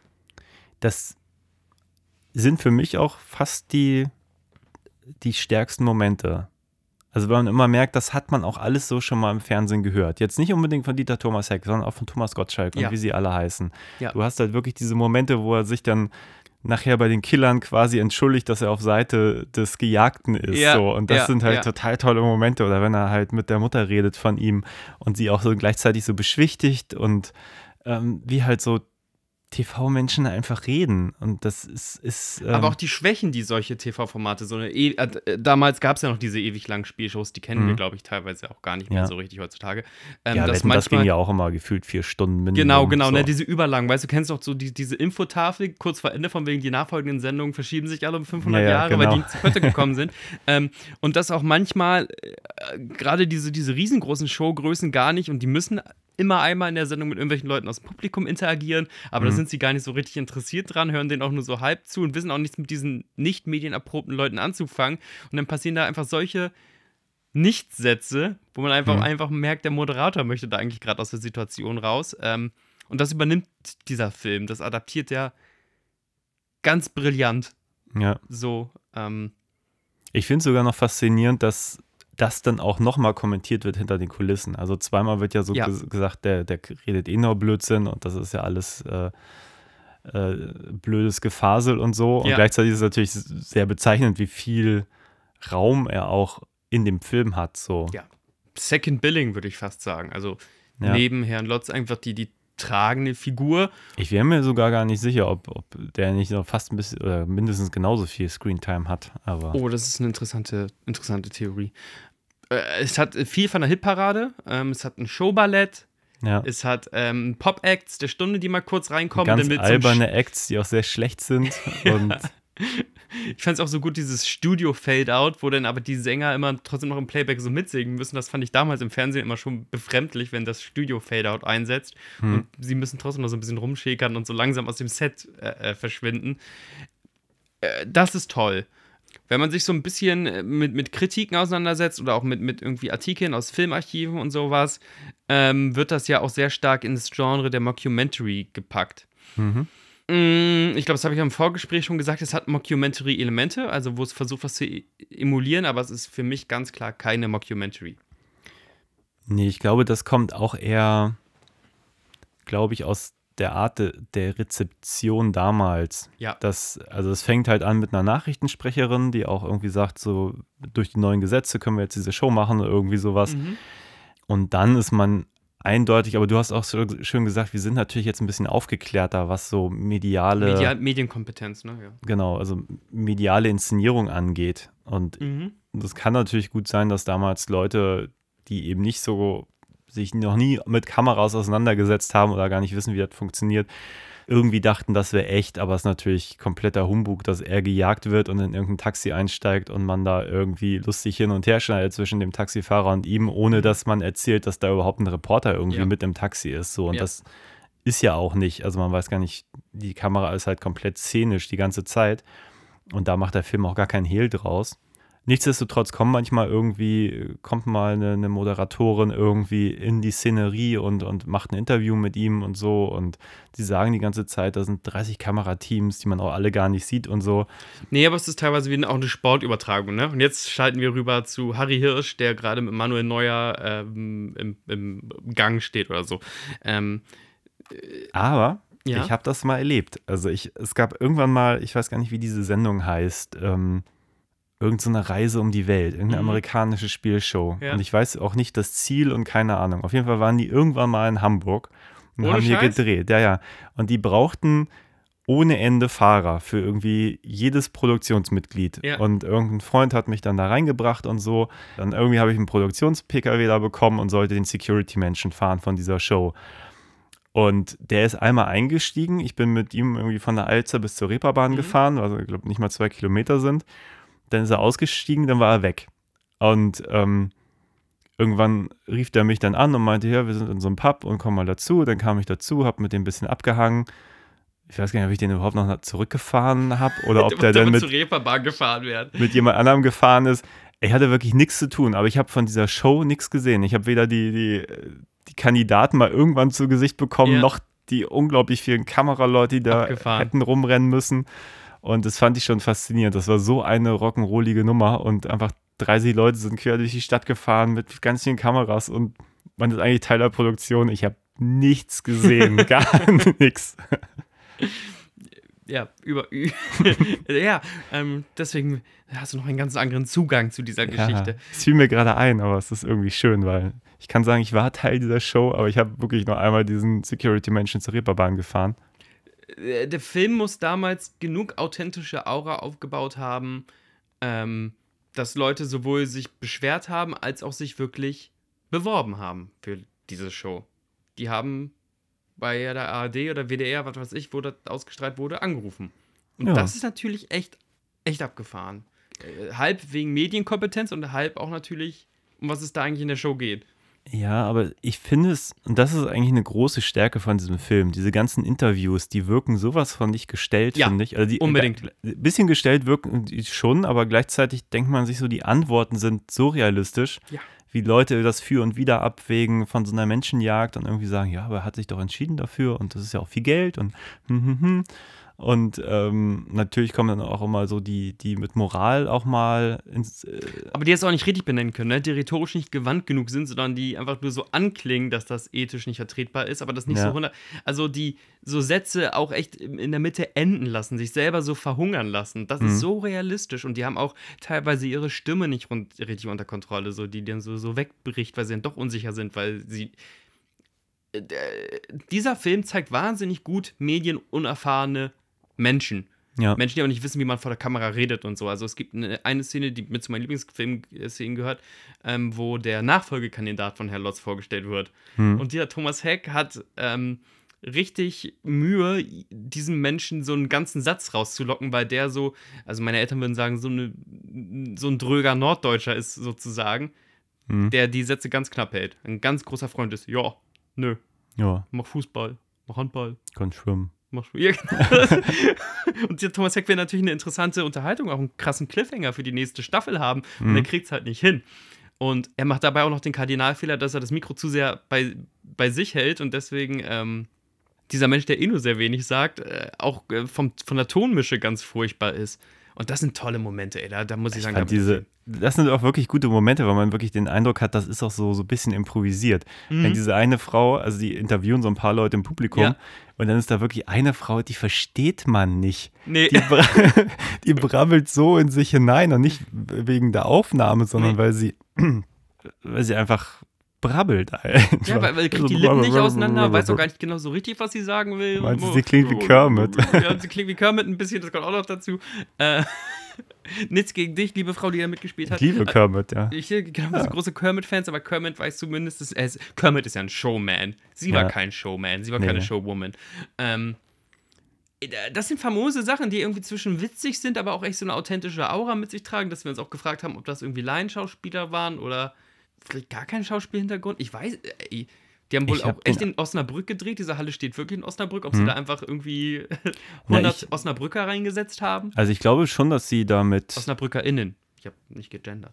also mit Nicht-Schauspielern ganz viel gemacht haben. Also gerade die Leute auf der Straße und die Leute im Publikum. Ja. Also ich glaube, das waren schon normale Leute. Und ich glaube, es war auch Teil des Konzepts. Das war jetzt nicht nur äh, mangelndes Budget, unterstelle ich mal. Ich glaube, die haben Äh, schon gesagt, definitiv wir nicht. wollen diese Definitiv nicht. Authentizität und Ja. die, die holen wir uns so. Ja, die hätten auch echt einen aus der keine Schaubühne Osnabrück hinsetzen können. Der hätte zumindest noch irgendwie gewusst, wie er mit seiner Stimme umgeht oder so. Oder sie. Ja. Ähm, äh, ganz klar ist das Teil des Konzepts, dass die Leute da einfach so überfallen werden mit diesem Mikrofon. Ja, wobei ich gleichzeitig das manchmal fand, ich weiß jetzt gerade die, die Namen nicht von ähm, den Kollegen von äh, Dieter Hallervorden. Das ist ja die, die Köhler. Ja, das ist genau, das ist die Köhlerbande. Und aber diese beiden Typen, die mit ihm da standen. Oh, scheiße, ich muss nochmal nachgucken. Ich habe echt, ich habe es nochmal nachgelesen. Ich habe es direkt wieder vergessen. ja, ich habe auch eben gedacht, die Namen kennt man, aber ich habe sie dann auch wieder. Naja, egal. Aber die beiden haben teilweise auch so geantwortet, wo ich dachte, das ist auch, auch nicht schlecht. Das hatte auch so ein bisschen was Da müssen wir davon ausgehen, dass es vielleicht Schau Schauspieler waren, ne? Genau, das sind auf jeden Fall Schauspieler. Nee, aber so wie sie geantwortet haben, hatte ich den Eindruck, die versuchen sich auch an so einer Authentizität Ja, so ein bisschen. definitiv, definitiv. Was? der eine Typ nicht genau sagen will, was er, was, was er arbeitet, wo er so rumgedruckst ist, weil Ja, er wahrscheinlich genau. eine Knastvergangenheit oder so hat, so. Und einfach du meinst, ja, dann, dann war ich erst ja, Brummifahrer so ein bisschen und Ja, und ich habe so den Eindruck, gerade mit dem Interview war wahrscheinlich das Konzept so, man hat da so abgesprochen, was so die, die Kernpunkte waren. du kriegst noch ein Paket. Ach, klingt jetzt schon wieder. Ey, es ist Weihnachtszeit, ihr müsst verzeihen, ey. Hier, hier gehen äh, Postsendungen ein und aus. Hier wird aber auch Dauer bestellt. Ich glaube, Christian hat während der Aufnahme noch irgendwas bestellt und es kommt jetzt. Ich habe eine Nachbarin, die bestellt sehr viel bei Salando. Und sie ist sehr wenig zu Hause. Ja, aber ich bin auch, also ich habe, ähm, ich versuch- Bestellst du auch so viel bei Salando? Nicht bei Salando, aber bei anderen ähm, tatsächlich. Ich habe jetzt irgendwie sehr viel bestellt und habe das so bei diesem ähm, Versandhandel, so wollte ich das so zusammennormen. Eigentlich geht das auch. Es gibt diese Funktion von wegen, ey, dann lieber nur einmal bringen, aber dafür viel. Mhm. Und das kannst du auch auf den Tag bestimmen. Ich halte, ich glaube, diese Funktion ist aber bei mir im Beta-Status, weil im Grunde kamen doch tausend kleine Pakete und ich muss mich bei meinen NachbarInnen auch teilweise echt entschuldigen, Hm. weil ich geschworen habe, ich hätte es auf dem Homeoffice-Tag von mir gelegt, aber im Grunde kleckerte es alles einfach ein. So. Aber ich habe das auch ganz häufig. Dann steht da, Samstag kommt das Paket und denkt sich, ah, super, Samstag passt super. Ja, Und dann Freitagvormittag irgendwann so, ihr Paket ist gleich da und so, ah, verdammt. Habe ich, hab ich die Anekdote schon erzählt, dass ich habe mir, ich hab mir eine neue Kommode bestellt? Mal off-topic, wir können es vielleicht auch rausschneiden, aber wenn es lustig genug ist, dann Ja, du wir's hast die, die Anekdote erzählt. drin. Schade. Du hattest eine Odyssee. Ja, Hast du diese mittlerweile? ja, inzwischen, also nochmal für, für die Zuhörerschaft, tut mir leid, Bastis Geschichten Das mit wird jetzt voll off-topic, so völlig random, aber ist- ja lustig. Ähm, ich brauchte Gleich eine, geht's weiter mit Ja, gleich das geht's echt weiter, das geht schnell. Ich brauchte eine Kommode und die sollte ganz fest an einem Tag ankommen. Ich habe sogar Geld bezahlt, also so, so von wegen äh, Ziel-Delivery-Tag. Sonst wäre das umsonst gekommen, da habe ich jetzt Geld für bezahlt. Und dann kam es einfach an einem anderen Tag und hat mich ein Bote auf gebrochenen Deutsch, und es ist nicht seine Schuld, dass er gebrochen Deutsch gesprochen hat, aber es war natürlich so typisch, weil ich es dann noch nicht mit ihm klären konnte, mich angerufen hat gemeint, Möbel da. Und war ich so, ja, schön, ich bin, ich habe mit dir gearbeitet sogar. Ja, ich, weiß. ich aber nicht. Ja. ich aber nicht, bin ich arbeiten. neben dir. Und dann hat, hat der Typ großartig gesagt, ja, was jetzt? Das fand ich so gut. Das fand ich so riesig. Egal. Inzwischen habe ich die Kommode und dieser Mann ist bestimmt jetzt auch total happy, dass er die irgendwo abgeben konnte. Aber ich fand Antworte, also der war auch aggressiv zu mir. Was jetzt? Und ich so, ja, aber das ist wieder, das, also egal. Ähm, wir waren gerade bei den Bösewichtern und Ziel dieser Szene, wo auch die Bösewichter einmal in einem Exklusivinterview beleuchtet werden sollten. Ja. Und ich hatte so ein bisschen den Eindruck, dass sie sich das so überlegt haben, was so die, also was sie so ungefähr sagen, aber das, glaube ich, nicht ausgeschrieben haben. Ja. Und das macht, funktioniert, glaube ich, ganz gut teilweise. Ja, mir, mir hat es jetzt ein bisschen, ähm, jetzt beim jetzigen Schau mit dir besonders, weil irgendwann, also Spoiler, das wird bei Christian wahrscheinlich keine 5 Sterne mit Küsschen-Bewertung für diesen Nee. Film. Ähm, ich habe zum ersten Mal gemerkt, dass ich die Figuren, die ich immer cool fand, diese drei, Hm. jetzt ein bisschen tumpf fand. Also, ne, äh, im Grunde ist, ist, ist die Aufteilung doof, doof, schlau. Ja, und noch nicht mal richtig schlau. Also die Sache ist halt, und da, jetzt ist, äh, muss ich, glaube ich, auch mal mit der Breitseite ausholen. Jetzt ist die Katze aus dem Nein, Sack. ich habe wirklich nach einer halben Stunde auf die Uhr geguckt und dachte, Ja. boah, jetzt. jetzt Christian ist hat auch oft einfach auf diese Fernbedienung gedrückt, dass einfach dieses, äh, dieses Zeitmenü kurz aufblinkt. Also ja, das dass man einmal guckt, wie lang der Film noch geht, Ja, das- einfach nur um sich so zu orientieren. Boah, ich finde ihn ein bisschen langweilig leider und ich habe mich so und ich bin mir ziemlich sicher, es liegt auch an den Figuren, weil der Film sich sehr wenig um Lotz äh, kümmert. Mhm. Also interessiert sich sehr wenig für ihn. Ich meine, klar, er ist jetzt kein Arnold Schwarzenegger. In Running Man ist der Fokus sicherlich auch allein deswegen mehr auf ähm, unserer Hauptfigur. Mhm. Aber das ganze Drama, dass wir entweder bei dem Gejagten sind oder bei den Jägern, ähm, dafür interessiert sich der Film nicht wirklich. Und das ist so eine Mischung. Wir sind mal bei denen, wir sind mal bei denen, wir sind mal äh, bei, bei Dieter Thomas Heck, der da rummoderiert, wir sind mal hinter den Kulissen so ein bisschen, wie die da intervenieren hinter den Kulissen und so. Aber auch eine starke Szene. Sorry, wenn ich jetzt gerade deine Kritik mit einem Sternchen herausheben möchte. Finde ich super, weil das habe ich, ich habe ja fürs Fernsehen viel gearbeitet. Ja. Und dass der Host nach hinten geht, irgendwie sich eine Kippe oder einen Drink äh, schnappt und über den Pausenfüller lästert. Hm. So, was habt ihr mir denn da für eine Scheiße angekarrt? Äh, Eins Ja, eins. nee, also die, das ist ja, da ist, steckt ja überall was Gutes drin, Ja, so. ja, ja. Aber ich hätte mir einfach gewünscht, dass alle, alle, Alle. Ein, ein bisschen mehr was dafür tun müssen, für das, was sie Mhm, wollen. okay. Mhm. Weil im Prinzip die hinter den Kulissen sagen mal irgendwann, ja, ja, okay, intervenieren wir hier irgendwie. Und dann ruf, rufen sie irgendwen an und sagen, hier, du musst jetzt eingreifen. Und das wird natürlich immer so verkauft wie, ja, da ist jetzt die gute Seele, die haben ihm jetzt geholfen. Und tatsächlich ist es ja meistens ein Intervenieren hinter den Kulissen. Deswegen ist auch dieser Klappentext so, so falsch, weil da steht, die Zuschauer können auch live dabei sein, sie können mitspielen. Aber im Prinzip sind die Zuschauer, zumindest lese ich das so aus dem Film, weitestgehend gestaged. Also die kommen dann dazu, wenn sie gerade gebraucht werden, damit Lotz möglichst lange durchhält, Ja. damit er nicht schon irgendwie an Tag zwei irgendwie umgebracht wird. So.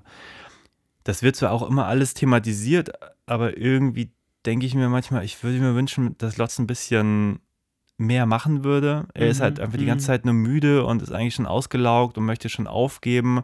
Und dann müssen die immer intervenieren und ihm einen Tipp geben, dass er hinten irgendwie aus, dem, aus der Wohnung kommt. Und man wünscht sich irgendwie, der wäre so ein bisschen, er hat ein bisschen mehr Überlebenswillen, dass er einfach irgendwas tut dafür, dass er irgendwie entkommen kann. Äh, Eine Kernkompetenz, gell? Also das ist ein Problem, wenn dein Held keine Kernkompetenz hat. Und der kann ja schon der Gejagte sein und irgendwie schwitzen Ja. mit 10 Tage Bart und äh, irgendjemand hat dankenswerterweise auf einer Garage eine Rauchbombe gezündet, deswegen kommt er da überhaupt irgendwie raus. Ja, Aber er hat nicht dieses. Und das ist schwierig, wenn du Helden schreibst, die tendenziell gar nichts können. genau. Und im Prinzip sind die Jäger auch nicht so, also ich habe schon, äh, die, die sind, also zumindest unser äh, Dieter Hallervorden-Charakter ist offenbar der schlauste von den Ja. dreien. Aber auch der, die kommen da halt hin, dann schießen die auf den. Also es könnte alles ein bisschen mehr Suspense vertragen. Und ich verstehe nicht, warum das nicht gemacht wurde. So, weißt du, auch so nach dem Motto, dass man ein bisschen mitfiebert, haben die hinter den Kulissen, äh, schaffen die das überhaupt, dass die Person, die da jetzt eingreift, ihn wirklich auch retten kann und so. Mhm, mhm. Da hättest du, also an, an nahezu je, jeder Stelle hättest du mehr rauskitzeln können, finde ich. Und der Film ist fast schon so wenig interessiert an Spannung, dass es mich schon fast ein bisschen ärgert, weil ich denke so, jedes Setup hätte man, hätte man Ja. mehr draus machen können, wenn er sich irgendwo verschanzt und nicht rauskommt. Einmal bricht er unten noch so Leisten auf und dann denkt man sich, okay, findet da der jetzt was, was ihm hilft und dann ist da noch nicht mal was. Und es ist so, damit verschwenden wir jetzt gerade Zeit mit so einem passiven Helden, der Ähm, vielleicht liegt das daran, dass der Film 50 Jahre alt ist, aber vielleicht auch wirklich an dramaturgischen Schwächen, dass der ziemlich viele Szenen hat, wo man denkt, ey, das hättet ihr echt noch krass verknappen können. Ähm, Ja, und aber ich meine auch nicht mal zeitlich verknappen. Ich meine spannender gestalten. Also ich auch meine, gerne. Das eine geht dann meistens einher mit dem anderen. So, ähm. Ich, ich Ja. verstehe, dass er in der Sackgasse ist. In dieser Wohnung beispielsweise, wo er sich da so reinfranst. Hm, Äh, der Film geht aber sehr sicher, dass ich verstehe, da gibt es keinen raus und keinen rein in, in diese Wohnung.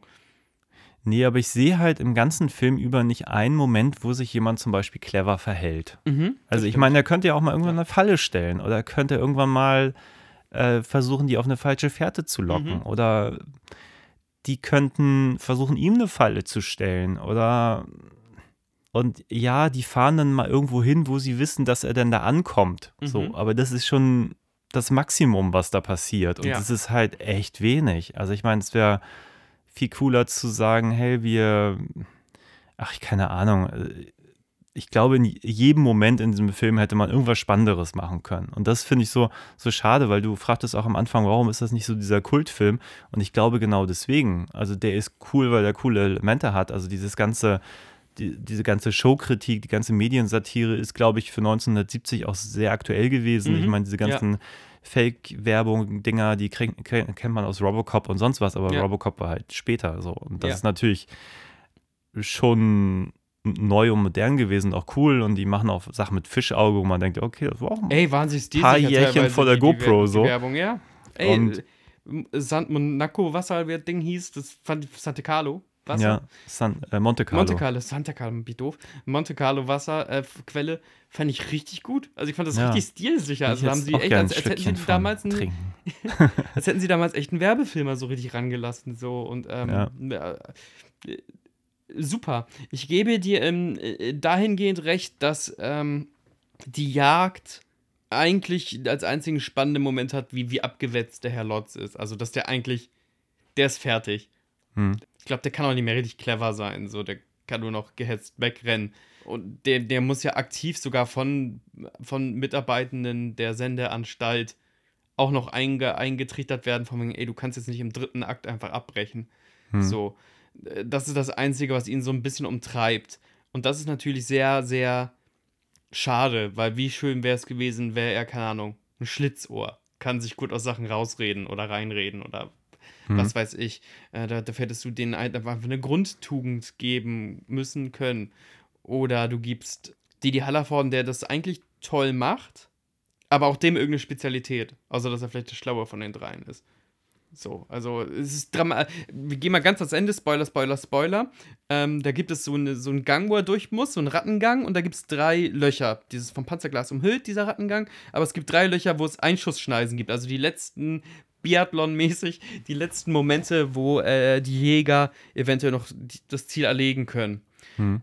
Und es ist super schräg, dass man diesen Didi Hallerford nicht so als den Meisterschützen von den dreien irgendwie darstellt und ihn jetzt rein von der Dramaturgie dieses letzte Rattenloch gibt. Hm. Also das Show- Showdown ist dann zwischen Didi Hallervorden und Lotz. Ja. Und die rennen aufeinander los. Und man weiß, ah, der, der hat als einziges den Revolver, aber der ist so krass mit Kimme und Korn oder sonst was. Hm. Und das passiert ja irgendwie nicht. Also dieses, dieses Finale fällt flach. Ja. Und auch ähm, die Dramaturgie fällt flach.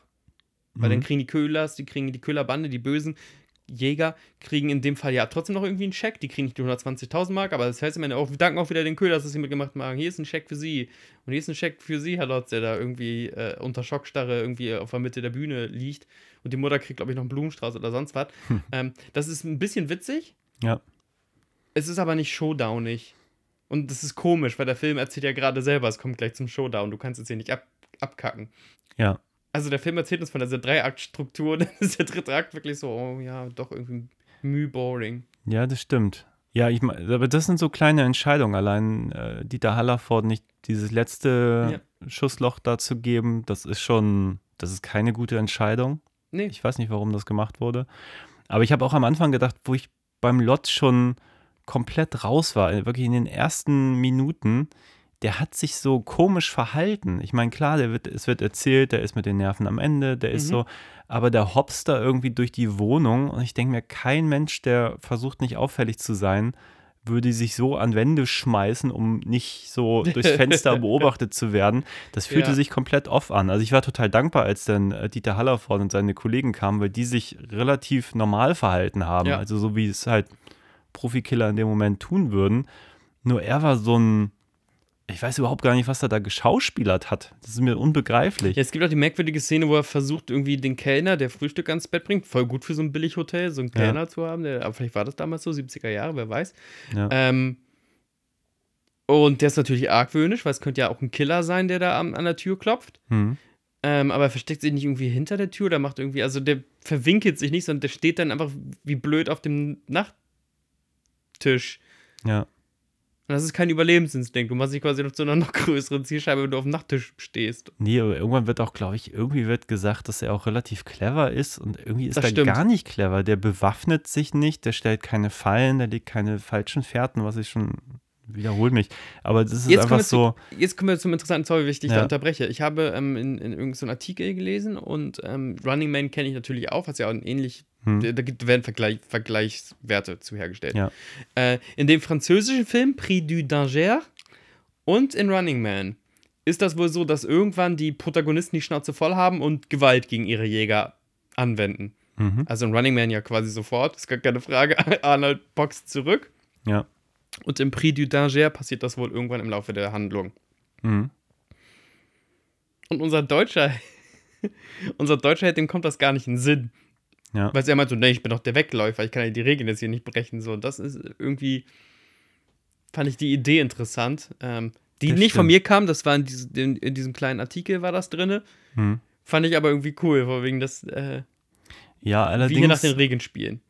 Ja, dieser Le Prix du Danger Ja. oder so ähnlich, ähm, basiert ja auf der gleichen Kurzgeschichte Genau. von dem gleichen Autoren. Mhm. Die offen, hatten offenbar keine rechte Probleme. Aber ist auch, habe ich ja eben gelesen, 13 Jahre später entstanden. Ja, da Also habe ich Quatsch erzählt. 80ern. Ich habe mir irgendwie gemerkt, dass das 83. irgendwie damals ein Trend war, ist äh, Müll, ich ziehe, was, äh, schere ich mich äh, über Aussagen von vor einigen Stunden. ja. Ähm, Nee, ist ja klar. alles gut. Also ist viel, Nee, nee, ich dachte nur, also es hätte ja auch Sinn gemacht, wenn das zeitgleich Ja. passiert wäre, so, aber es sind mehr als zehn Jahre vergangen in der Zwischenzeit. Was natürlich, glaube ich, auch schon was aus einer Geschichte macht. Ja, ich weiß, ich erzählen? weiß aber nicht. Ähm, ja, schon, aber auch in den 70ern hätte man sich irgendwie in irgendeiner Art wehren können Ja, klar. gegen die. Also von wegen, ich Nee, aber voll, der das- Jäger wird zum Gejagten. In diesem Das Moment war mein zweiter. Punkt. Ist natürlich ein Fernsehfilm. Es gibt diese eine, Mhm. diesen einen satirischen Einspieler für diese Werbung, wo die Frau irgendwie so Messer vorstellt und dann ihr Mann kommt und sie so abstechen Absticht. soll. Ja. Und also er sticht nicht wirklich zu. Die Werbung endet dann, dass das Messer irgendwie ihr so an, an der Brust ist oder Mhm. so. Und dann hier, das ist der, der tolle neue Messehersteller. ja. Falls ihre Frau mal wieder so viel redet. Ist irgendwie lustig, aber wenn man es natürlich jetzt heutzutage inszenieren würde, irgendwie zynisch, dann wäre sie, da wäre natürlich Kunstblut irgendwie dabei. So. Ja, Selbst wenn man es massiv überhöht und das im Kern doch harmlos ist. Verhofen hätte das schon mit Blut gemacht und keine Ahnung. ja, in Robocop, das ist schon ziemlich zynisch und brutal, was da passiert. Ja, so. ja, ja. Nee, das ist einfach nur eine sehr ähm, willkommene Beobachtung, dass der, ähm, der, der spielt sehr nach den Regeln, unser Herr Lotz. Also, ne, die zehn Punkte werden richtig, also der versucht gar nicht, das System zu dribbeln. ja. Also nicht von wegen, dass er die, die Jäger komplett ausschaltet oder dass er irgendwie die Regeln so uminterpretiert, dass er am Leben bleibt. Nee, der, der macht ja sogar bis zu diesem wirklich ähm, Rattenloch-Labyrinth alles komplett mit, wie es die Sendung eigentlich will. Er Mhm. ist eigentlich ein Überopfer und er ist eigentlich auch fertig. Ja. Jetzt ist die Frage, ob der schon immer als Überopfer angelegt war. Also, dass sie immer nur sagen, ey, du bist doch clever, du bist doch agil, du bist doch was Besonderes. Weil, weil halt so ein unfassbares Opfer ist und deswegen macht er diesen ganzen Scheiß mit. Ja, ich weiß halt nicht, ob das so spannend ist, einfach nur einem Opfer dabei zuzusehen, wie er ein Opfer ist. Ja, definitiv, Also, da, da, da hast du ja vollkommen recht. Ich überlege nur gerade, wie das angelegt war. So. Also, ja. Ja, Manchmal, manchmal denkt man sich auch so wunder viel, da viel rein und es funktioniert einfach nicht und dann hast du einen passiven Charakter. Oder dass das schon immer ein passiver Charakter sein sollte, aber dann muss man sagen, Na, die Sache ist halt, dass ich nicht den Eindruck habe, dass er jemals versucht, aus seiner Opfersituation rauszukommen. Ja. Also ich glaube, in jedem anderen Film, wo man irgendwie ein Opfer zeigt, möchte die Person eigentlich kein Opfer sein. So. true. Und hier habe ich aber den Eindruck, diese Figur will eigentlich gar nichts. So. Weißt du, sie will ja noch nicht mal aufgeben. Also sie will ja irgendwie, also sie, sie ringt, glaube ich, mit der Idee, aber Ich wusste auch nicht ganz genau, ob es ihm um, um, ums Fame oder um die Million Mark geht. Da hatte ich, also ich dachte, es gibt eine Szene, da spricht er mit einer Frau und die bespricht so ein bisschen den prominenten Status eines seiner Vorgänger. Und ich dachte, ah, vielleicht will er auch einfach nur nicht so ein unsichtbarer Klops aus Leverkusen sein. hm, Oder braucht er die Mark ganz dringend, weil, er, weil Fatih eine neue Niere braucht oder so. Das spart dieser Film aus. Und das würde eine TV-Sendung würde das im Übrigen nicht aussparen. Ne? Eine TV-Sendung würde sich voll draufsetzen, von wegen Papi braucht eine neue Niere ja. oder, keine Ahnung, der hat einen Klumpfuß. keine Ahnung. Also, ähm, dieses, dieses Dramapotenzial wird sowohl in der Sendung, Sendung nicht, als auch in diesem Fernsehfilm nicht ausgespielt. Wobei das lustigerweise, im Prinzip ist das ja im Film drin, seine Vergangenheit. Nur die Vergangenheit besteht nur aus diesen beiden vorigen Fernsehauftritten, die dann nochmal eine halbe Stunde vor Schluss relativ viel Raum einnehmen. Also Mhm. wo ich dachte, okay, zeigt mir jetzt lieber, wie er verfolgt wird, weil das interessiert mich. Jetzt überhaupt nicht mehr seine Figur, weil ich finde, da war schon kaum noch was zu retten. Aber stimmt, da hätte man eigentlich noch viel eher noch versuchen müssen, überhaupt mal zu sagen, wer er ist. Also Ja. was, was wer Unbedingt. war vorher, das wäre ja viel interessanter gewesen. So. Vielleicht hat sich das auch zu sehr gedoppelt. Bei den Killern wurde ja schon angedeutet, was die vorgemacht haben. Das waren ja, Ja. wirklich, der eine war irgendwie Brummifahrer und es stammt, bei ihm wird einmal gesagt, er war, war auch so LKW-Fahrer, aber nur Beifahrer. Ja, der Er war alles nur ganz Steuer. passiv. Der hat auch, der durfte auch nur irgendwie nur im zweiten Stock im Hotel aushelfen oder so, wo ich dachte, alles klar, ist das Stockwerk so ein Rang. Ist das so ein Ding, wenn jemand von euch im Hotel arbeitet, ist das ein Ding, dass die Lappen nur so in den ersten Stockwerken arbeiten dürfen und die geilen, ganz geilen dürfen ganz nach oben? Naja, aber es behauptet der Film ja einfach, ähm, ja, Motivation. Also, wenn du ein Film bist, dann musst du die Motivation erzählen und wenn du eine Show bist, im Grunde fast auch. Die Didi Hallervorden-Figur beispielsweise, ich schwöre, würde die heute erzählt werden, hätte die vielleicht auch in, in inneren Bruch in sich Ja. oder so. Also hat kranke Tochter oder ist geschädigt, weil er, keine Ahnung, Bundeswehr einsetzt und der kann halt nur töten. Ich habe nie was anderes gelernt, Rambo. Ja, also ich meine, ich finde es immer interessant, weil die wird ja auch noch am Ende gefragt, die Figur, ob, ob er sich auch vorstellen könnte, mal bei Millionenspiel mitzumachen. Ja. Er sagt auch ja. Also das finde ich eigentlich ganz cool, Das dass selbst so gut, ja. der, der Jäger eigentlich sagt, ja, ich kann mir auch vorstellen, hier mal die, der Gejagte zu sein. Ja. Super interessant. Aber ich finde, auf solchen, solchen kleinen Ideen stagniert der Film so ein bisschen. Er hat unglaublich viele dieser guten kleinen Ideen. Das macht ihn ja irgendwie so interessant. So. Deswegen war ich auch eigentlich die ganze Zeit durch, also ich kann deine Kritik teilen. Hm. Ich war aber immer wieder amüsiert und habe gedacht, ach, wie, wie cool ich diesen Grundsatz finde. Ich habe ihn jetzt das zweite Mal gesehen. Ich habe Mhm. den schon irgendwann mal geschaut. Wie gesagt, das ist ein paar Jahre her. Und da habe ich eigentlich dieses ganze Fernsehding gefeiert. Mhm. Dieses Fernsehstudio ist großartig. Auch mit Fantastisch. diesem, ja, Ja, diesem, das hat so diesen drehende Weg, Elemente, die Farbgebung ist natürlich sehr 70er Jahre mit diesen sehr Genau. knallig bunten Flächen. Diese bunten, schrägen Auftritte Ja. dieser Tänzerin sind super. Das ist irgendwie alles super. Und aber ich jetzt beim zweiten Mal gucken, mit dem Wissen, dass das da ist, hat mich das nicht mehr so abgeholt. Und dann hätte ich mir jetzt einfach gewünscht, dass der einfach mehr Spannung zieht, mehr. Ja, er ist einfach, ich weiß gar nicht, wie lang ist der eigentlich? Der ist gar nicht so 90 lang. Minuten, Ne? glaube ich. 90 Minuten. Er fühlt sich leider deutlich länger an. Das stimmt. Was, was, was soll man sagen? Er ist, ähm, Ich, glaube, immer kurz bevor ich ausgestiegen bin, kam halt wieder irgendein so ein Impuls, den ich so nett fand, dass ich dachte, oh, da grinse ich jetzt eine Runde drüber. Also, Ja. ähm, wenn sie Vox Pops in der Kölner Innenstadt sammeln, wenn die Kölner Brummis mit einem Herz aus Gold ihm da so retten wollen. Ich bin ein Riesenfan von der 1970er Deutschland-Kulisse. Ich Hm. mag dieses total deprimierende, graue Deutschland so.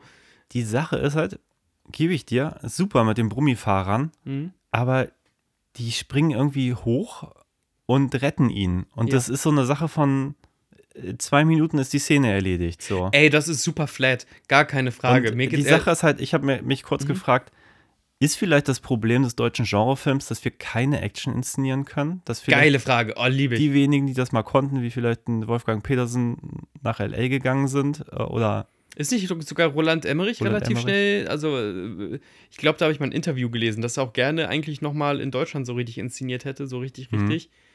Aber dass da kein Interesse für sein Gespür und für seine Stoffe war. Ich glaube nicht, dass er jetzt zur deutschen Filmförderung gegangen ist und gemeint hat, wie wäre es, wenn der Mond auf die Erde knallt.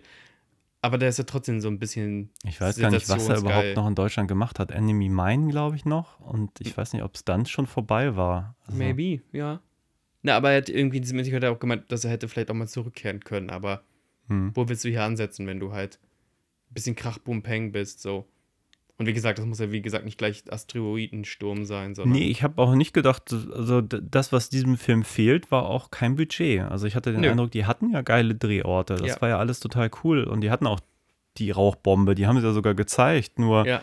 die, er springt aus dem Fenster und dann ist da Nebel und man fragt sich noch so, hä, was, was ist das? Warum ist da so viel Nebel? Hat er gerade jetzt, soll das erzählen, dass ein Auto da gerade irgendwie Mhm. kaputt gegangen ist oder Ja. so, so durch Zufall?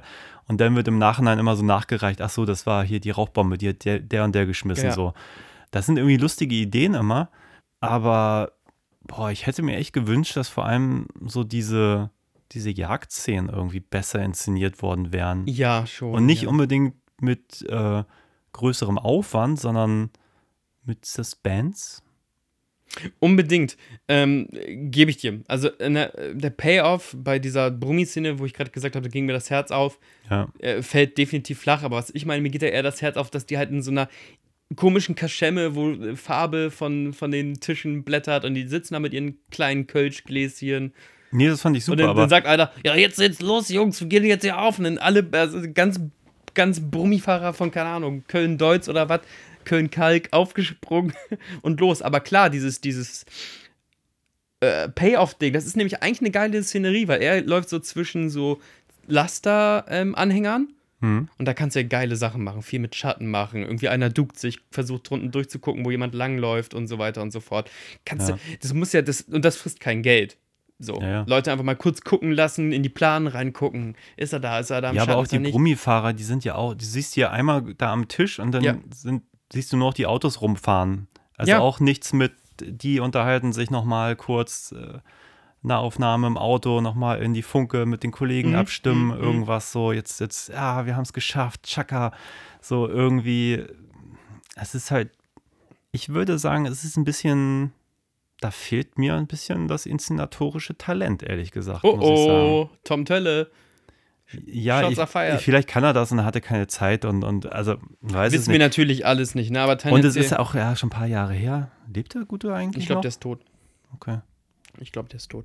Ähm, ich will ihm nicht Unrecht tun, wenn er lebt, dann Nee, gut. die Sache ist halt, das ist ein guter Film. Also ich will jetzt nicht zu viel drauf rumhauen, aber irgendwie muss man sagen, Es ist doch erstmal schön, dass der produziert wurde. Ich weiß, dass ich, ich und ich bin ja der Oberhater von dem Herrn, aber es ist doch schön, dass so ein Konzept überhaupt mal so in dieser Konsequenz auch einfach durchgeht. also das Konzept ist super. Das ist, also das Konzept ist der Film besser als der Film, würde ich ja, sagen. So. definitiv.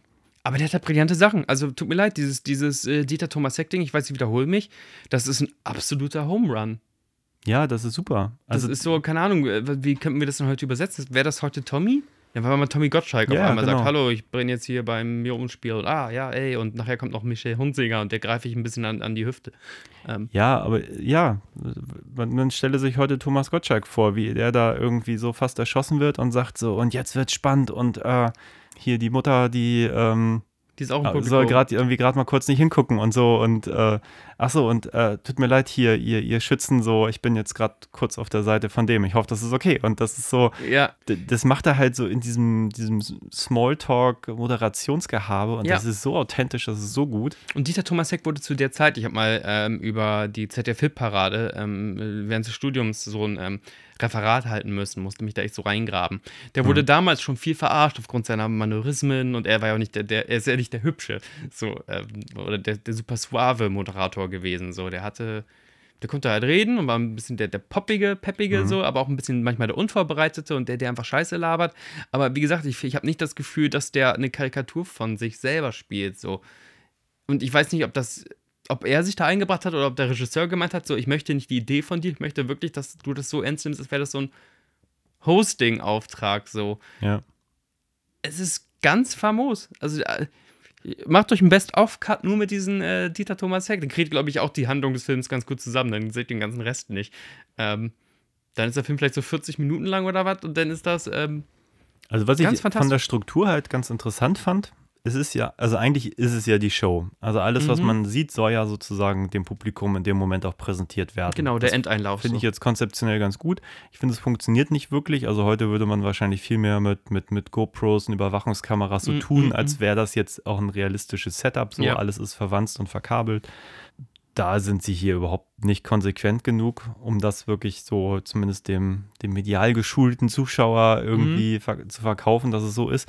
I aber ich glaube, das macht es auch ein bisschen zu zäh, weil irgendwann wird die Werbung auch immer mehr und mehr und irgendwie so konzeptionell finde ich es, glaube ich, besser als das, was ich denn sehe, weil ich mhm. denke, so am Schluss okay. wird es halt künstlich gezogen, damit diese Sendung ja, der muss ja überleben bis zum Schluss und das finde ich alles so. Ich hätte mir einfach gewünscht, dass sie das irgendwie aufgefangen hätten, irgendwie mit irgendwie ein paar Kniffen. Aber das grundsätzliche Ding zu sagen, wir, wir ziehen das jetzt durch wie so eine normale Unterhaltungsshow, die. Das finde ich schon gut. So. Ich finde, du hast es ja treffend gesagt, mit Konzept ist größer als, als Film. Hier werden die Zalando-Klamotten gerade, glaube ich, über uns anprobiert und wird vor Freude auf und abgesprungen. ähm, was wollte ich denn jetzt erzählen? Ich habe es vollkommen vergessen. Das, diese, diese Störgeräusche hier. Mann, Mann, Mann. Ach so, doch, ich wollte vielleicht noch mal vom Konzept ganz kurz weg, mhm. weil ich darüber nachgedacht habe. So, also ich wusste noch, das vom ersten Mal gucken, dass ich Fan davon bin, dass ich einfach einen jungen Didi Hallervorden sehe, der ein Bösewicht ist. Ja. Und jetzt habe ich heute drüber nachgedacht, so bin ich, also gar keine Frage. Der hat, der hat eine riesen Karriere gemacht, hat hier die Wühlmäuse mitgegründet und ist an sich, der ist ja eine TV-Ikone, die Hallervorden. Ja. Aber haben wir vielleicht irgendwas an Didi Hallervorden verloren, dass er dann irgendwann so die Ulknudel war, wurde? Bestimmt. Also oder war es das auch mit seiner Range? Ich habe nämlich die ganze Zeit gedacht, von wegen, also viel sagen tut er ja nicht. Und ich kann natürlich auch viel reininterpretieren, so in, in, in seine Art, wie er diese Figur angelegt hat. Und so viel Fleisch hat die eigentlich gar nicht. So, die hat einen Revolver und ist halt der Schlaue von den dreien. Ähm. Ja, ich glaube, man vergisst das immer. Man nimmt Leute dann irgendwie so als Komiker wahr und ja. vielleicht war er, also ich weiß nichts über ihn, aber vielleicht ist er ja ein ausgebildeter Schauspieler. Man hat sich dann irgendwann entschieden, okay, ich die, die lustigen Sachen kommen besser an, also mache ich nur noch das. Mhm. Und dann finde ich das persönlich halt auch immer traurig, wenn man, der hatte dann seine Hochzeit, da verstehe ich das, und dann wünscht man sich aber irgendwann, wenn dann das Palim Palim nicht mehr so funktioniert, dass er dann irgendwie die Chance nochmal hätte, dann wenigstens im hohen Alter nochmal was Seriöses zu spielen. Ja. Und ich glaube, in seinem Fall durfte das ja sogar noch, aber jetzt urlang weit weg, oder? Hat er nicht noch diesen. Ne, der, dieser Honigkopf und der letzte Marathon und so, also wo er ja. einfach sich selber als sehr alt, also im Grunde ist da, wird der. Genau, und das. Der, der ist nicht dement, die da von bei Gott, aber der, der macht da seine. Der macht ja da in einem, im Meta-Kommentar zum Thema, wie lange gibt es Didi Hallervorden noch? Indem ja. er den letzten Marathon spielt. So, also kriegt da OP nochmal einen Marathon hin. Ja, Oder ich freue mich für ihn, dass er nochmal da nochmal zeigen konnte, dass er eigentlich noch mehr kann, als irgendwie nur lustig sein. So. Mhm, ja. Aber ganz ehrlich, deutsches Fernsehen, das kommt eigentlich auch 20 Jahre zu spät, muss man mal einfach so, so kritisch sagen. Das wäre nämlich das Geile gewesen, wäre zu, wär auch zu nie Wühlmäuse, wurde. Zu, genau, zu Wühlmäuse Hochzeit. Neben, hätte es neben Palim Palim ja. noch irgendwie gegeben, ey, der spielt auf einmal bei, keine Ahnung, Alarm für Cobra 11 mit. Das wäre dieser, dieser, dieser geile Spagat, den ich Genau. So ja, wahrscheinlich musste der Film 30 Jahre später wieder ausgegraben werden, dass jemand sagt, hey, der kann ja auch nicht lustig, so. Ja, Genau, der verzieht ja gar nicht die Fresse, dem entgleist ja nicht sein Gesicht. Der guckt ja. eigentlich relativ stoisch die ganze Zeit daher so und relativ unberührt auch von dem, was passiert. Super. Und ich fand, er hatte auch von den dreien eigentlich für mich so die, die krasseste Präsenz. Also ich fand ihn. Eine richtig krasse Präsenz, wirklich. Ich finde ihn gut. Obwohl er nicht viel macht irgendwie. Also der guckt ja nicht mal wahnsinnig enttäuscht, als dann die letzten Schüsse da daneben gehen, sondern steht dabei und Hände in den Taschen und ja, mein Gott, halt verkackt, aber so verkackt wie, wie so ein Fußballtrainer, wo ein wo ein Spiel verloren wird. Also so ein Amateurfußballtrainer. Mhm. Weißt du, hast mit Niendorf gegen Barmbek gespielt, ja, freut ja, gut, natürlich. Aber ich, ich, glaube, so haben sie es auch angelegt, weil mhm. bei diesem einen Interview wird ja auch gefragt, so, ah, warum haben sie ihn noch nicht geschnappt? Und er sagt ja auch nur so, ja, aber ich, ich heb mir das, ich hab, heb mir das für später auf. So. Ja, ja, ja. Also ganz selbstsicher, aber auch so natürlich so eine Floskel. Also ja, klar. Finde ich, finde ich ganz gut. Ja, wir fangen jetzt damit an. So, ist das jetzt ein Macht, Also- näher, bringt uns das jetzt wieder näher an den deutschen Film? Also ich glaube schon nicht. Ich glaube, die pure Existenz, dass dieser Film für, fürs deutsche Fernsehen in den 70er Jahren entstanden, äh, entstanden ist, ist phänomenal. Also einfach die, die Tatsache, dass es den Film gibt, mit dem, was da drin ist, so. Und immer wenn man sowas sieht, denkt man sich so, warum, warum ist es so undenkbar, dass das irgendwie in den letzten 20 Jahren hätte stattfinden können im deutschen Fernsehen so oder im, vor allem im öffentlich-rechtlichen Fernsehen, weil offenbar Leute sich nichts trauen, da irgendwelche Mechanismen herrschen, dass, dass äh, sich keiner was trauen darf oder kann oder wie auch immer. Und wenn es so Medienkritik gibt, ne, es gab ja hier, ne, wie heißt der Berg, der ZDF-Berg, ähm, hilf mir. Es gab doch die Serie mit Sascha Hehn, Ja, ja, die ähm, was. ZDF-Quartier quasi gespielt hat. Oder es gab auch mal das, ähm, ähm, äh, dass so an sich Showbiz und Filmmechaniken immer mal wieder in so Filmen behandelt werden. Die werden dann immer irgendwie anders behandelt. Die werden dann gleich so auf dieses Koks- und Schickeria-Ding hochgehoben oder ähm, auf jeden Fall nicht so angefasst wie in das Millionenspiel, weil das Millionenspiel ist mit manchen Beobachtungen relativ akkurat und deswegen tut es so weh. Deswegen Ja. ist das so. Ja, und die sind ja auch ganz nah an dem Format, also wo sie auch sind. Also allein, dass das fürs Öffentlich-Rechtliche gedreht wurde, Ja. wo halt auch diese anderen Shows stattfinden, in ähnlichen Setups mit sogar den gleichen Leuten, wie halt Dieter Thomas Heck. Unbedingt. Das ist natürlich schon, also es ist ja so nah dran, das ist ja schon ziemlich phänomenal. Also, Ja, aber das hätte, also für mich jetzt weniger gezündet, hätte man den Typen da noch, keine Ahnung, das war auch eine andere Zeit, irgendwie Koks sind auf der Toilette gezeigt und der ist ein super mega Manoli-Typ so und ein Vollarschloch. Nee, das ist ein Moderator, der seinen Job macht so. Der hinter der Kulisse natürlich, weil auch ein Mensch ist, manchmal ein bisschen lästert und auch manche Entscheidungen, handwerkliche Entscheidungen einfach nicht so toll findet und da auf die ähm, äh, Bildschirme startet und sagt, da bin ich kein Fan von. Ähm, aber ich glaube, das wäre, keine Ahnung, ich glaube, das wäre döver erzählt worden, wäre das heute passiert. Dann hätten sie wahrscheinlich alle gekokst und, ähm, ja. keine Ahnung, äh, noch eine Assistentin an den Arsch gefasst oder sonst was.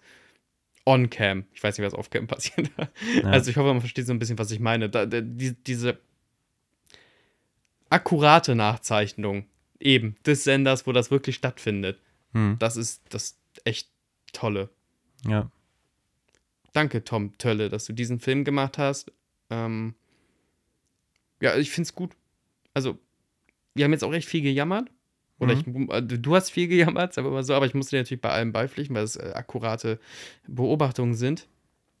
Ja, ich will gar nicht so viel jammern, aber ich habe irgendwie wirklich nach einer halben Stunde gedacht, puh, so ein bisschen gelangweilt bin ich schon. Und ich hatte den irgendwie als spannender in Erinnerung.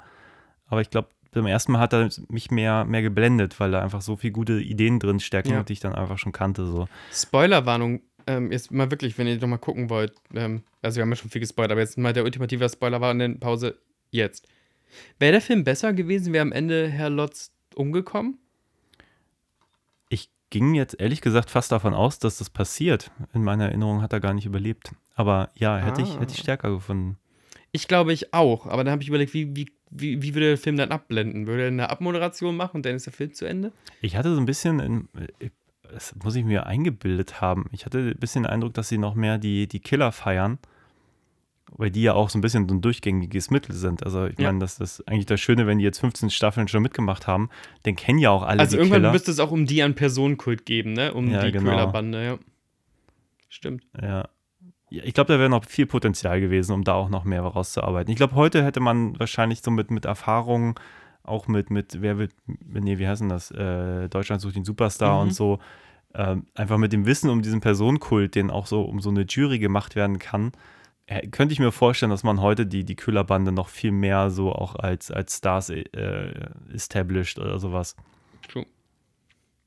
Na gut, ähm, ich bin leer. Ich kann nichts mehr zu Millionenbande sagen. Nee, Millionenspiel heißt es auch. Ich möchte, ich möchte ein Sequel haben, jetzt äh, 50 Jahre später, die Millionenbande. Was ist aus äh, der Köhler-Crew geworden? Ja, aus der Reihe TV-Skandale. Genau, nee, aber war schön, sich mit dir darüber unterhalten zu haben. Ja, ich, es hat mir eine äh, Freude gemacht. Mal wieder was Deutsches, das machen wir echt Deutsches, selten. ja. Und dann mache ich es zu doll. Kennst du noch weitere Deutschen. Menschenjagdfilme aus Deutschland? Du, ich kenne fast keine Filme, die irgendwie in so ein richtiges, dieses, diese Art von Genre reinknallen, tatsächlich. Aber ähm, vielleicht kennt ihr ja, ich das jetzt mal abbinder, kennt ihr vielleicht noch Sachen, wo ihr denkt, ey, das ist auch irgendwie ein TV-Skandalfilm gewesen oder irgendwie eine Art von Genre-Exploitation oder einfach nur ganz krasses Commitment zu einer Sparte Film, die ja auch nach Genre-Regeln funktionieren, dann schreibt uns das gerne, während ihr eine 5-Sterne-Bewertung da lasst. Ja, und man kann uns das auch schreiben auf filme zum Dessert.de, da gibt es eine Kommentarfunktion. Und wir haben gerade festgestellt, dank äh, Christian Lindner von der FDP, dass diese Funktion auch funktioniert. Dankeschön dafür. Also, wir freuen uns über Post und wünschen euch noch einen schönen Abend. Tschüss. Auf Wiedersehen.